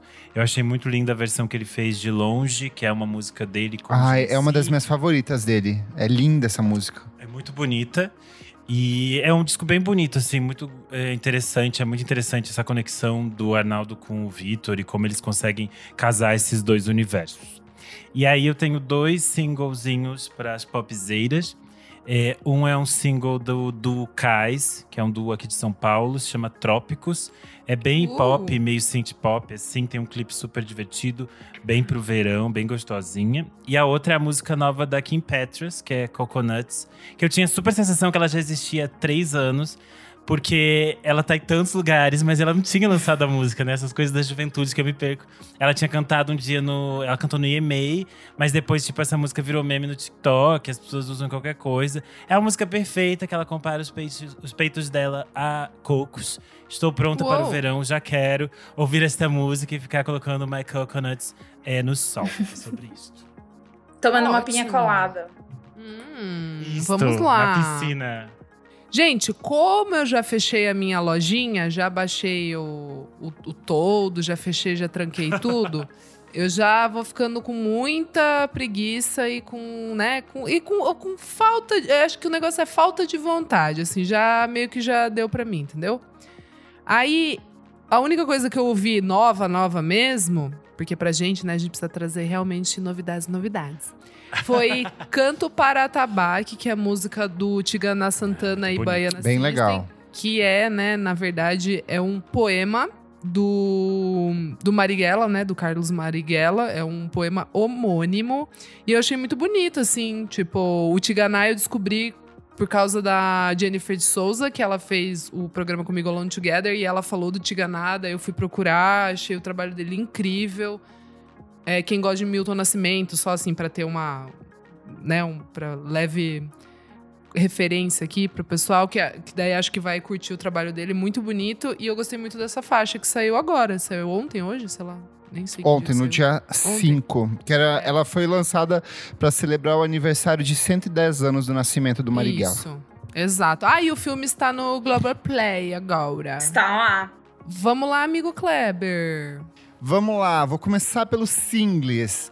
King Hum. Gordon, Eterna Rainha, como diz nosso amigo Renan Guerra, lançou A Grass Jeans. A mulher, a mulher que inventou o rock. Não Que existia tudo! antes dela. Não ela tinha. inventou. A garota da banda. a garota da banda. Ela lançou essa música em que parte da arrecadação vai ser destinada a um fundo de auxílio ao aborto no Texas. Então, no Texas é proibido Ah! abortar recentemente. Então, Pode esse crer. fundo, ele leva as mulheres para fora do estado para que elas tenham um aborto seguro com hospedagem, transporte e auxílio psicológico. E ela destinou essa música para essa arrecadação. Então, Grass. Jeans. Estou gostando muito das músicas novas dos nossos queridos do Black Country New Road. Eles lançaram recentemente Tudo! Concord, uma música Concord. incrível, crescente, com um monte de arranjo, com aquele vozeirão gostoso demais. que eles têm.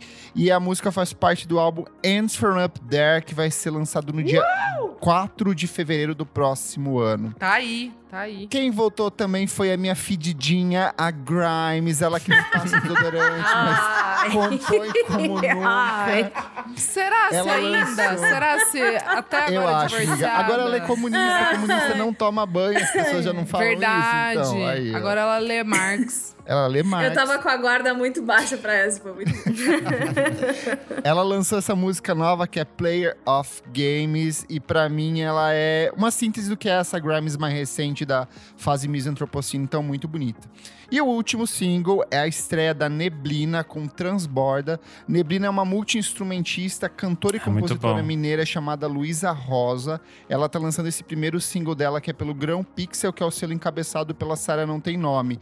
E é uma música lindíssima, tem harpa, gente. A gente nunca ouve harpa na Cara, Que produção brasileira, porque é muito caro. A gente só ouve Joana Nilson a cada cinco anos quando ela lança disco novo. Porque ela é rica, né? Ela tem um ela é orçamento casamento pra de rico. Porra, uma harpa precisa de um caminhão inteiro pra transportar uma harpa. E assim. ela tem uma Carreto. coleção, né, safada? Exato. É. E entre as referências que ela aponta tem Bjork, tem Radiohead, tem Eric Satie, então um som muito gostoso. De discos, nossa, que diferente da minha amiga Isadora, estou sempre disposto a ouvir novidades Ah, eu não, gente, nunca me canso. É porque eu gosto de Eu vou entrar música? semana que vem, não, é né? porque eu, Eu tô entrando no mood da Isadora. gente. Ai, dezembrou, gente. Não me lança mais nada, não me apresenta mais nada, não.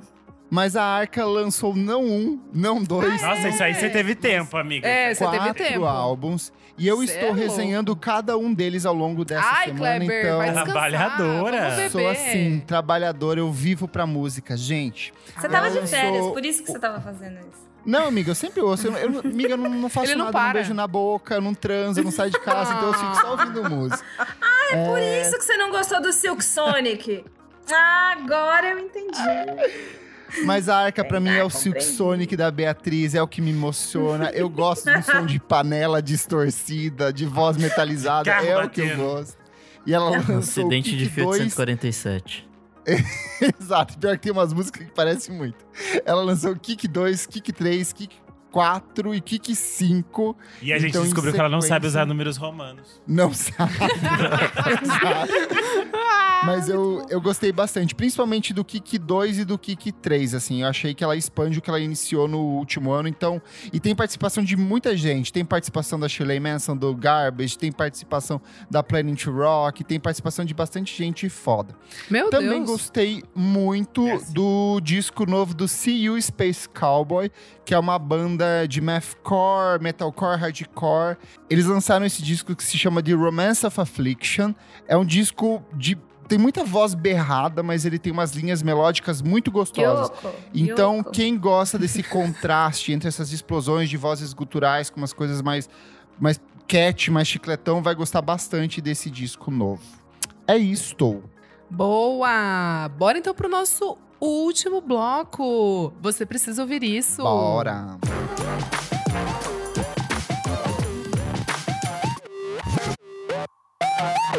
Chegamos ao nosso último bloco. Você precisa ouvir isso. Isadora Almeida, conta pra gente o que que é esse bloco. Amigo Renan, nesse bloco a gente vai trazer assim diquinhas mais aleatórias, vamos dizer assim. Pode ser de qualquer momento histórico and qualquer tipo de obra, entendeu, pessoal? Então vamos lá, Qualquer momento histórico, Hum. até da Revolução Industrial, pode Se você quiser trazer a história da penicilina, só falar, meu Vou amor. trazer, então.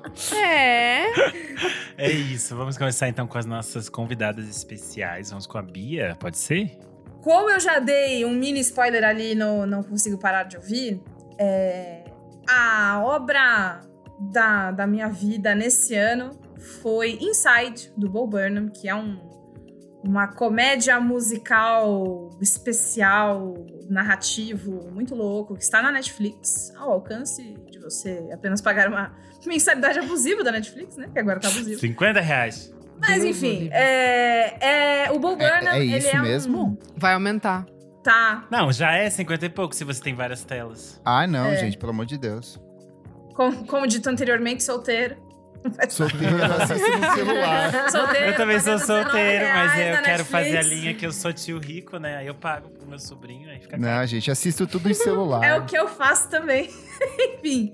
Bom, é, então, é, Bo Burnham é um especial que fala sobre o, o isolamento durante a quarentena do coronavírus. O novo coronavírus. Quanto tempo a gente não ouviu essa, né? Nossa. a pandemia do novo coronavírus, enfim, é, que fala sobre, sobre esse momento histórico, so- na visão do Bo. É, o Bo é um, é um comediante que tá aí faz muito tempo, ele começou a fazer comédia com 16 anos, 15 anos, na internet. E ele tem 30, e ele passou por várias fases que hoje são bastante questionáveis, e ele fala sobre o processo criativo dele, sobre as coisas que ele gosta, sobre as coisas que ele desgosta, sobre as, as experiências que são comuns a todos nós nesse período e particulares dele que não são tão particulares assim. E é um especial musical. E todas as músicas é, do Inside são muito divertidas. São muito boas, são muito bem produzidas. Ele produziu tudo em casa, né? Durante o pico do isolamento, então os créditos são super curtinhos, assim, porque é dirigido, criado, não sei o que lá, são pro Bobano. E aí só depois na pós foi para uma outra equipe e tal. É, então as músicas são. Ele sempre trabalhou, né, comédia com música, mas eu acho que aí a gente chegou na coisa mais legal que ele já fez. É, tem as músicas que são mais divertidinhas, você dá uma risadinha, mas como sempre é a comédia com ele. Você, você tá dando risada, né? Você tá lá de guarda baixa, que engraçado. E aí ele vai lá e te dá uma joelhada na boca. Tá? Então, o álbum. É. O álbum desse especial, também chamado Inside, tá? Em todas as plataformas. Ele lançou pouquinho tempo depois que ele lançou esse especial. E ele foi uma das coisas que eu mais ouvi esse ano. Seja pra dar risada e seja pra ficar refletindo de novo as coisas que ele me fez refletir. E eu também fiz uma tatuagem, mas aí deixa pra lá. Olha ela. Olha ela, não perde Olha, tempo em olha ela tá homenagear. mostrando. Beatriz, não Tatuada. abaixa essa calcinha, Beatriz. Ela tá mostrando ao vivo aqui. Você não queria ver? Você- Ah, Kleber, você falou que podia Gente. Só para quem assinou. Nossa, mas é muito grande, Bia. Vai a perna inteira. Você que quer ver essas Vocês coisas, apoia a gente no tá? padrim.com.br barra podcast VFSM. Meu Deus. É, Arrasou na dica. Vamos pra Soraya, então. O que, que você traz pra gente? Eu vou de Dexter New Blood, que é a Ai, volta mentira. de Dexter. É bom. Então, aí é que tá. Quando né? começa Se é com bom, então, Não, a gente tem que assistir pra ver. É uma coisa inacabada, tá saindo um episódio por semana, então ainda não tem como dar um parecer total. Mas é que tem esse estigma, né? Quem aí assistiu, curtiu Dexter, é, o que acabou há 10 anos quase. É, acabou com esse gosto, igual o Larry B, amargo na boca. Não, foi um sabe? gosto de cocô. Um cocô cheio de milho fedorento. Foi horrível como acabou. Foi um final Ai, horrível. Nossa! Mas foi, foi um final foi, horrível. foi Eles assim. cagaram não só no final, né? No, no- no que acontece no último episódio, mas várias A temporada temporadas. inteira da, final ali é da sexta pra frente já começa a decair. Então, assim, mas foi uma coisa que marcou muito, porque pra mim Dexter era aquela coisa que eu baixava no Orkut pra assistir, sabe? Ai, não sim, tinha TV amiga. paga. Então, cada Comunidade. semana, Sim. comunidade do Orkut. Aquele lá, RMVB safado. Dexter Lost. A legendinha Baixava. ponto .srt ali. Exato. Então, assim, me marcou muito. E agora eu posso ver Dexter na minha TV grande, alta qualidade. Rica! Vamos ver o que, que é isso. Décimo o que é terceiro aí valeu a pena esse ano. Opa! Mas, por enquanto, pelo incrível que pareça, eu tenho gostado dos episódios que saíram. Então, foi Tem uma sido um grata consenso surpresa. na minha bolha também. É um negócio que, assim, eu nunca imaginei que precisavam mexer. Quando falaram que ia ter, eu fiz pra quê? Não vai sair. Aí Carlos Merigo me obrigou a assistir os primeiros episódios pra gravar cinemático. E eu tenho continuado assistindo e tá, tá ok por enquanto. Vamos ver se o final vai ser cagado dessa vez. Mas assim, para os antigos e novos fãs de Dexter, Dexter New Blood que tá no Paramount Plus. Tem chance de ter uma segunda temporada ou você acha que vai se resolver tudo nessa? Vai ser uma coisa Eu acho que fechada? se- vai se resolver tudo nessa, porque é praticamente é, dar um final que os fãs queriam. Né? Entendi. A- Tanto o ator quanto o diretor já falaram que é meio que. Olha, vamos fazer esse agradinho pros fãs, já que da outra vez foi tão ruim. E a gente tá aqui, né? Pode pegar um dinheirinho novo. Não custa nada. A gente agrada os fãs, agrada o bolso, sai todo mundo feliz. É, Outra coisa que eu vou dizer, que eu vou indicar, que é também coisa de velho, mas é que eu nunca tinha assistido The Office. The Office acabou já há quase 10 anos. Eu amo gente Eu que tá assistindo durante a pandemia. Eu Bom nunca tinha demais. assistido The Office. Eu já tinha tentado assistir a primeira temporada e ela não engatava Não, ela é eu parava horrível. ali na metade. E eu não entendia por que, que era tão, nossa, aclamado pelas pessoas. Todo mundo da minha Nossa, bolha gosta demais. e fala bem. Aí, alguns dois meses atrás, eu comecei a assistir The Office. E assim, agora eu já estou na, na oitava temporada, já tá acabando. Ah, já e o Michael tá já tão Aquela saiu. coisa, Já. já.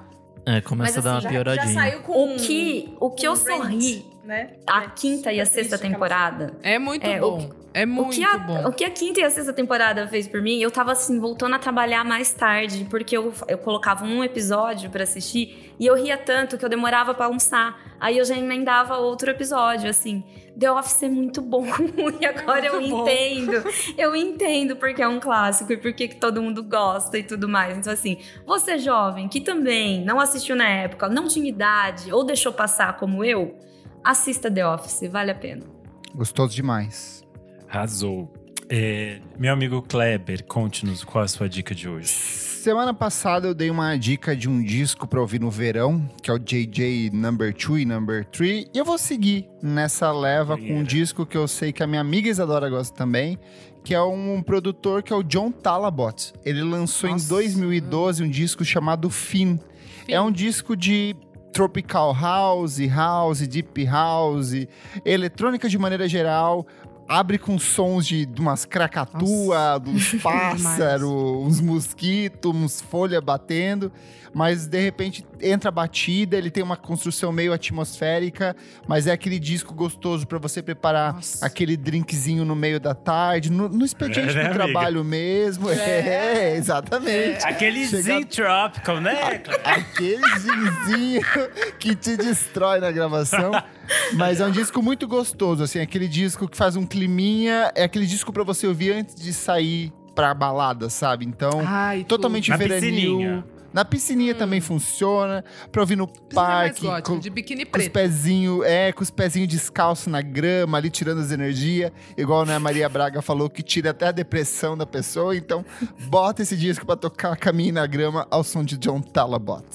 Ai, lacrou. Ai, arrasou. Nossa, foi super bucólico da sua parte agora.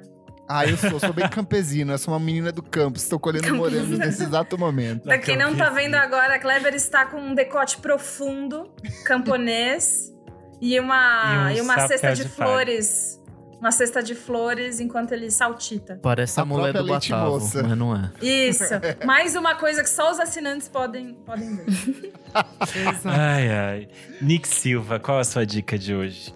Bom, vou dar uma dica temática com esse episódio, que é o Let It Be Naked, que é basicamente o- um disco que era pra- é o que era pra ser, porque basicamente eles fizeram a versão, aí a do John Glenn ficou uma bosta, parecia que eles tinham gravado num, num banheiro cheio de eco, não dá pra entender porra nenhuma. Aí mandaram pra quem? Pro Phil Spector. Aí o filho da puta foi lá e colocou um monte de fanfarra, violino e o caralho que era meio contra o que a galera queria fazer originalmente no Let It Be, que a gente vê no, no documentário, né? Então, em 2003, a galera foi lá, remixou tudo e fizeram Let It Be Naked, que é ba- basicamente as, as, a- as músicas gravadas lá em, em 69, sem edição nenhuma, assim. Falar, ah, tá aqui, tá feito. Esse é o disco. E é Até pra ouvir o peido do Ringo nesse. E é maravilhoso, assim. Eu acho que algumas canções são melhores que as que estão no, no disco é, original, né? Lançado em 70. Nossa, essa- a Soraya surtou agora. ouvindo. Algumas nem tanto, algumas eu acho que falta um pouquinho. De fato, a, a instrumentação ali do Phil Spector faz uma diferencinha.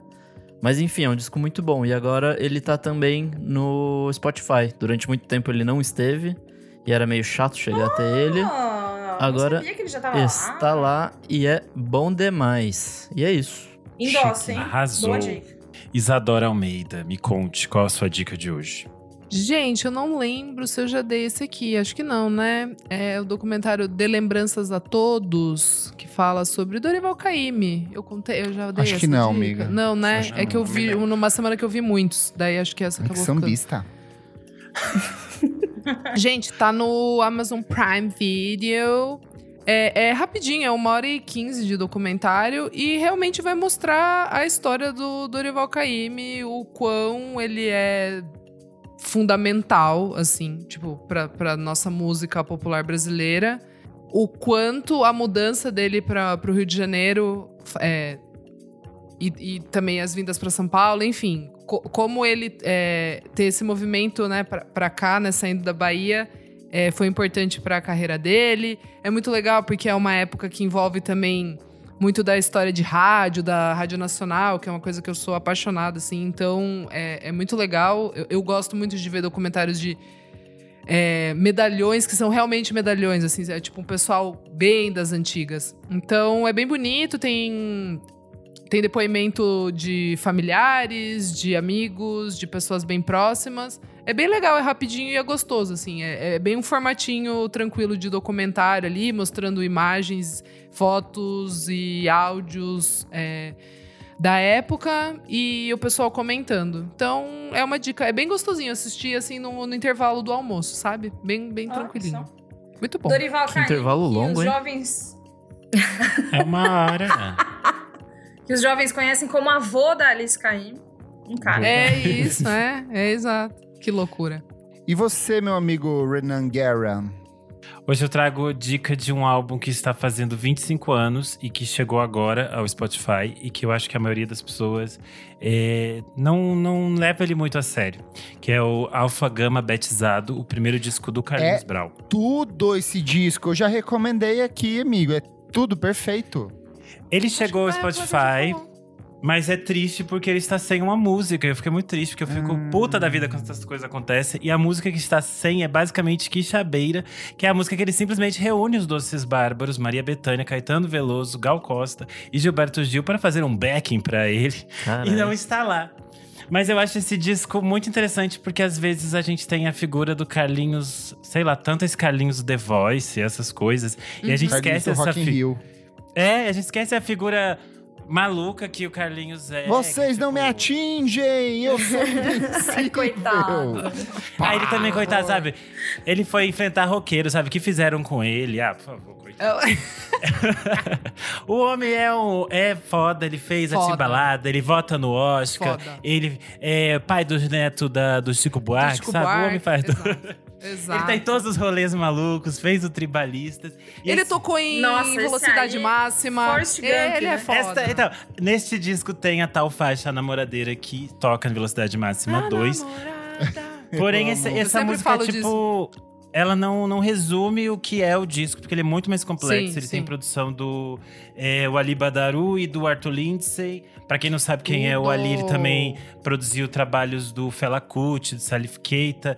E tocou com um monte de gente, com Talking Heads, Miriam Makeba, é, Herbie Hancock. Então ele é tipo, o cara também é muito foda.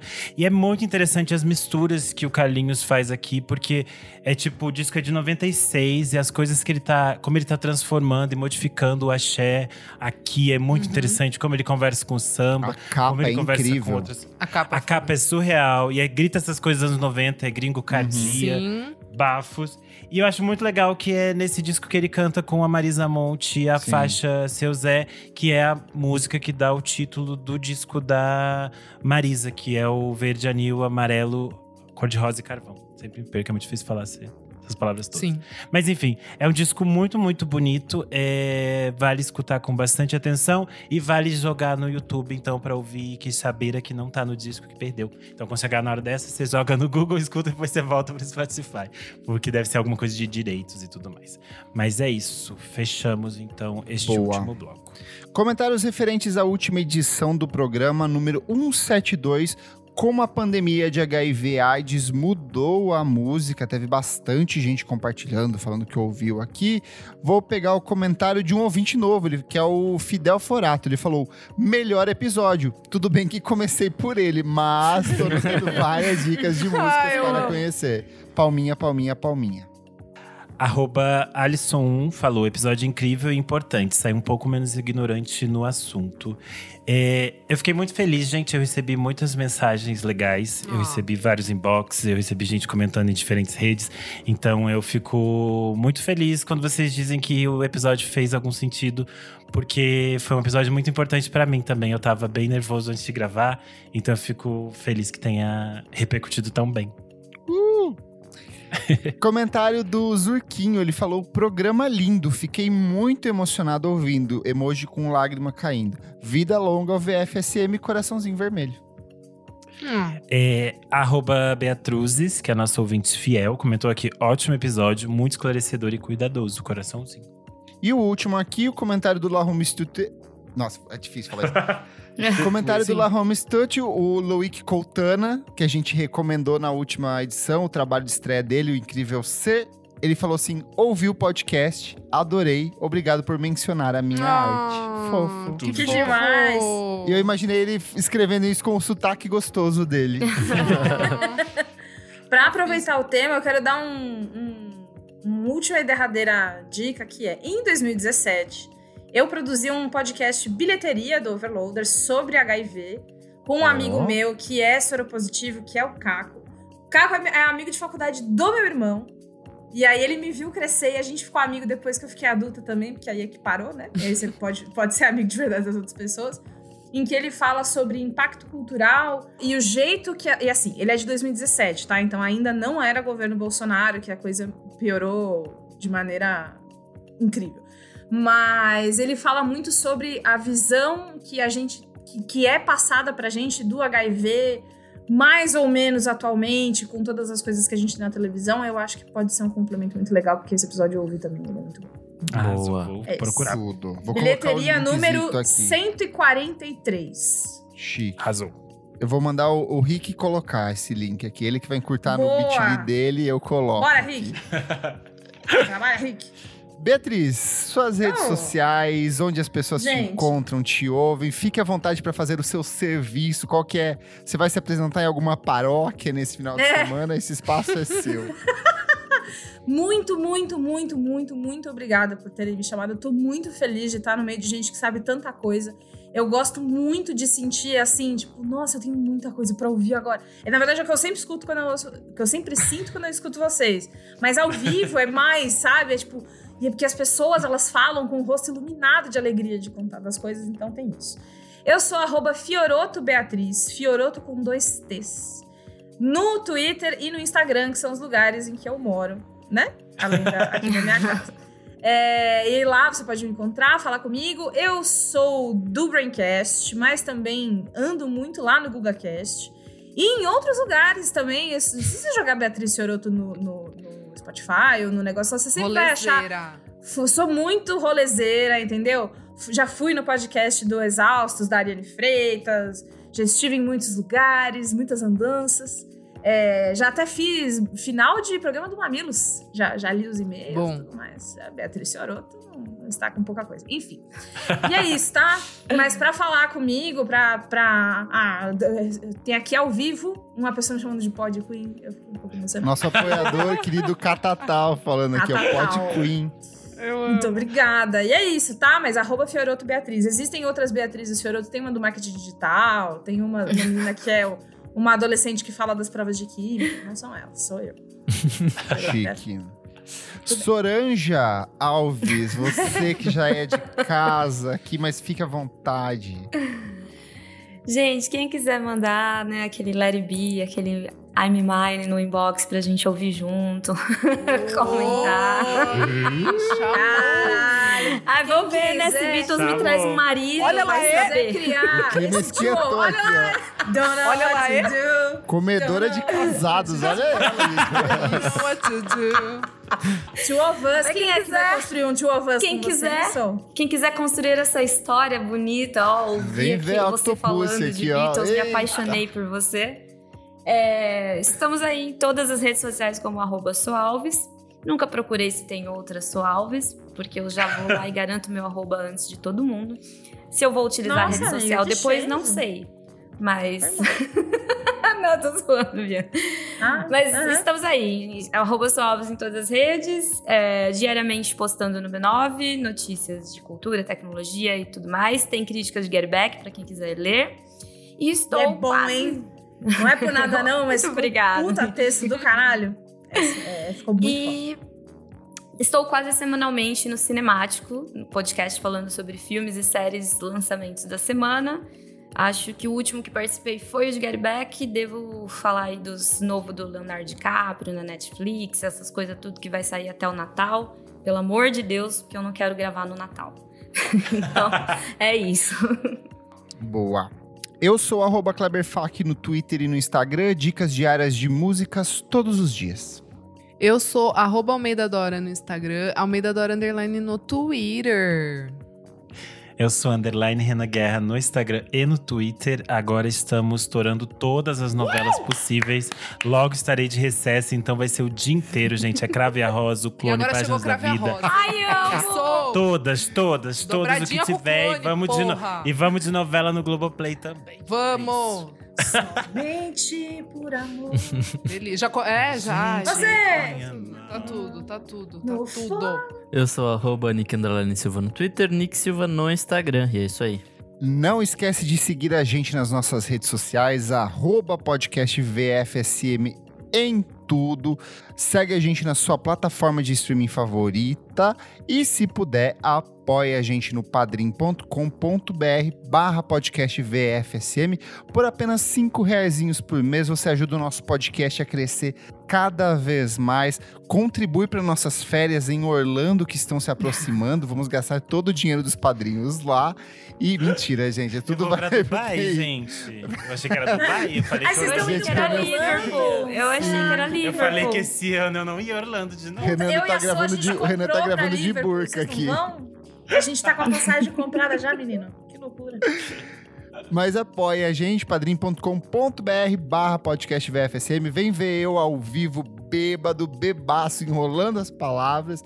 E é isso. Muito obrigado pela sua audiência. Obrigado, Soraya. Obrigado, Bia, por participar.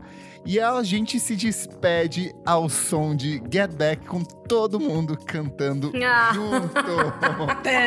Vai, tende. Até a próxima edição do programa, gente. Tchau, tchau. Tchau, tchau.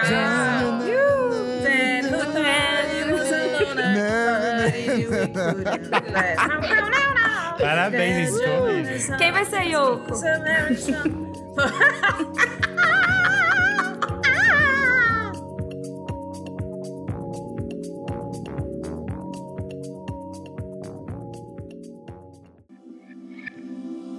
Esse podcast foi editado por Nick Silva.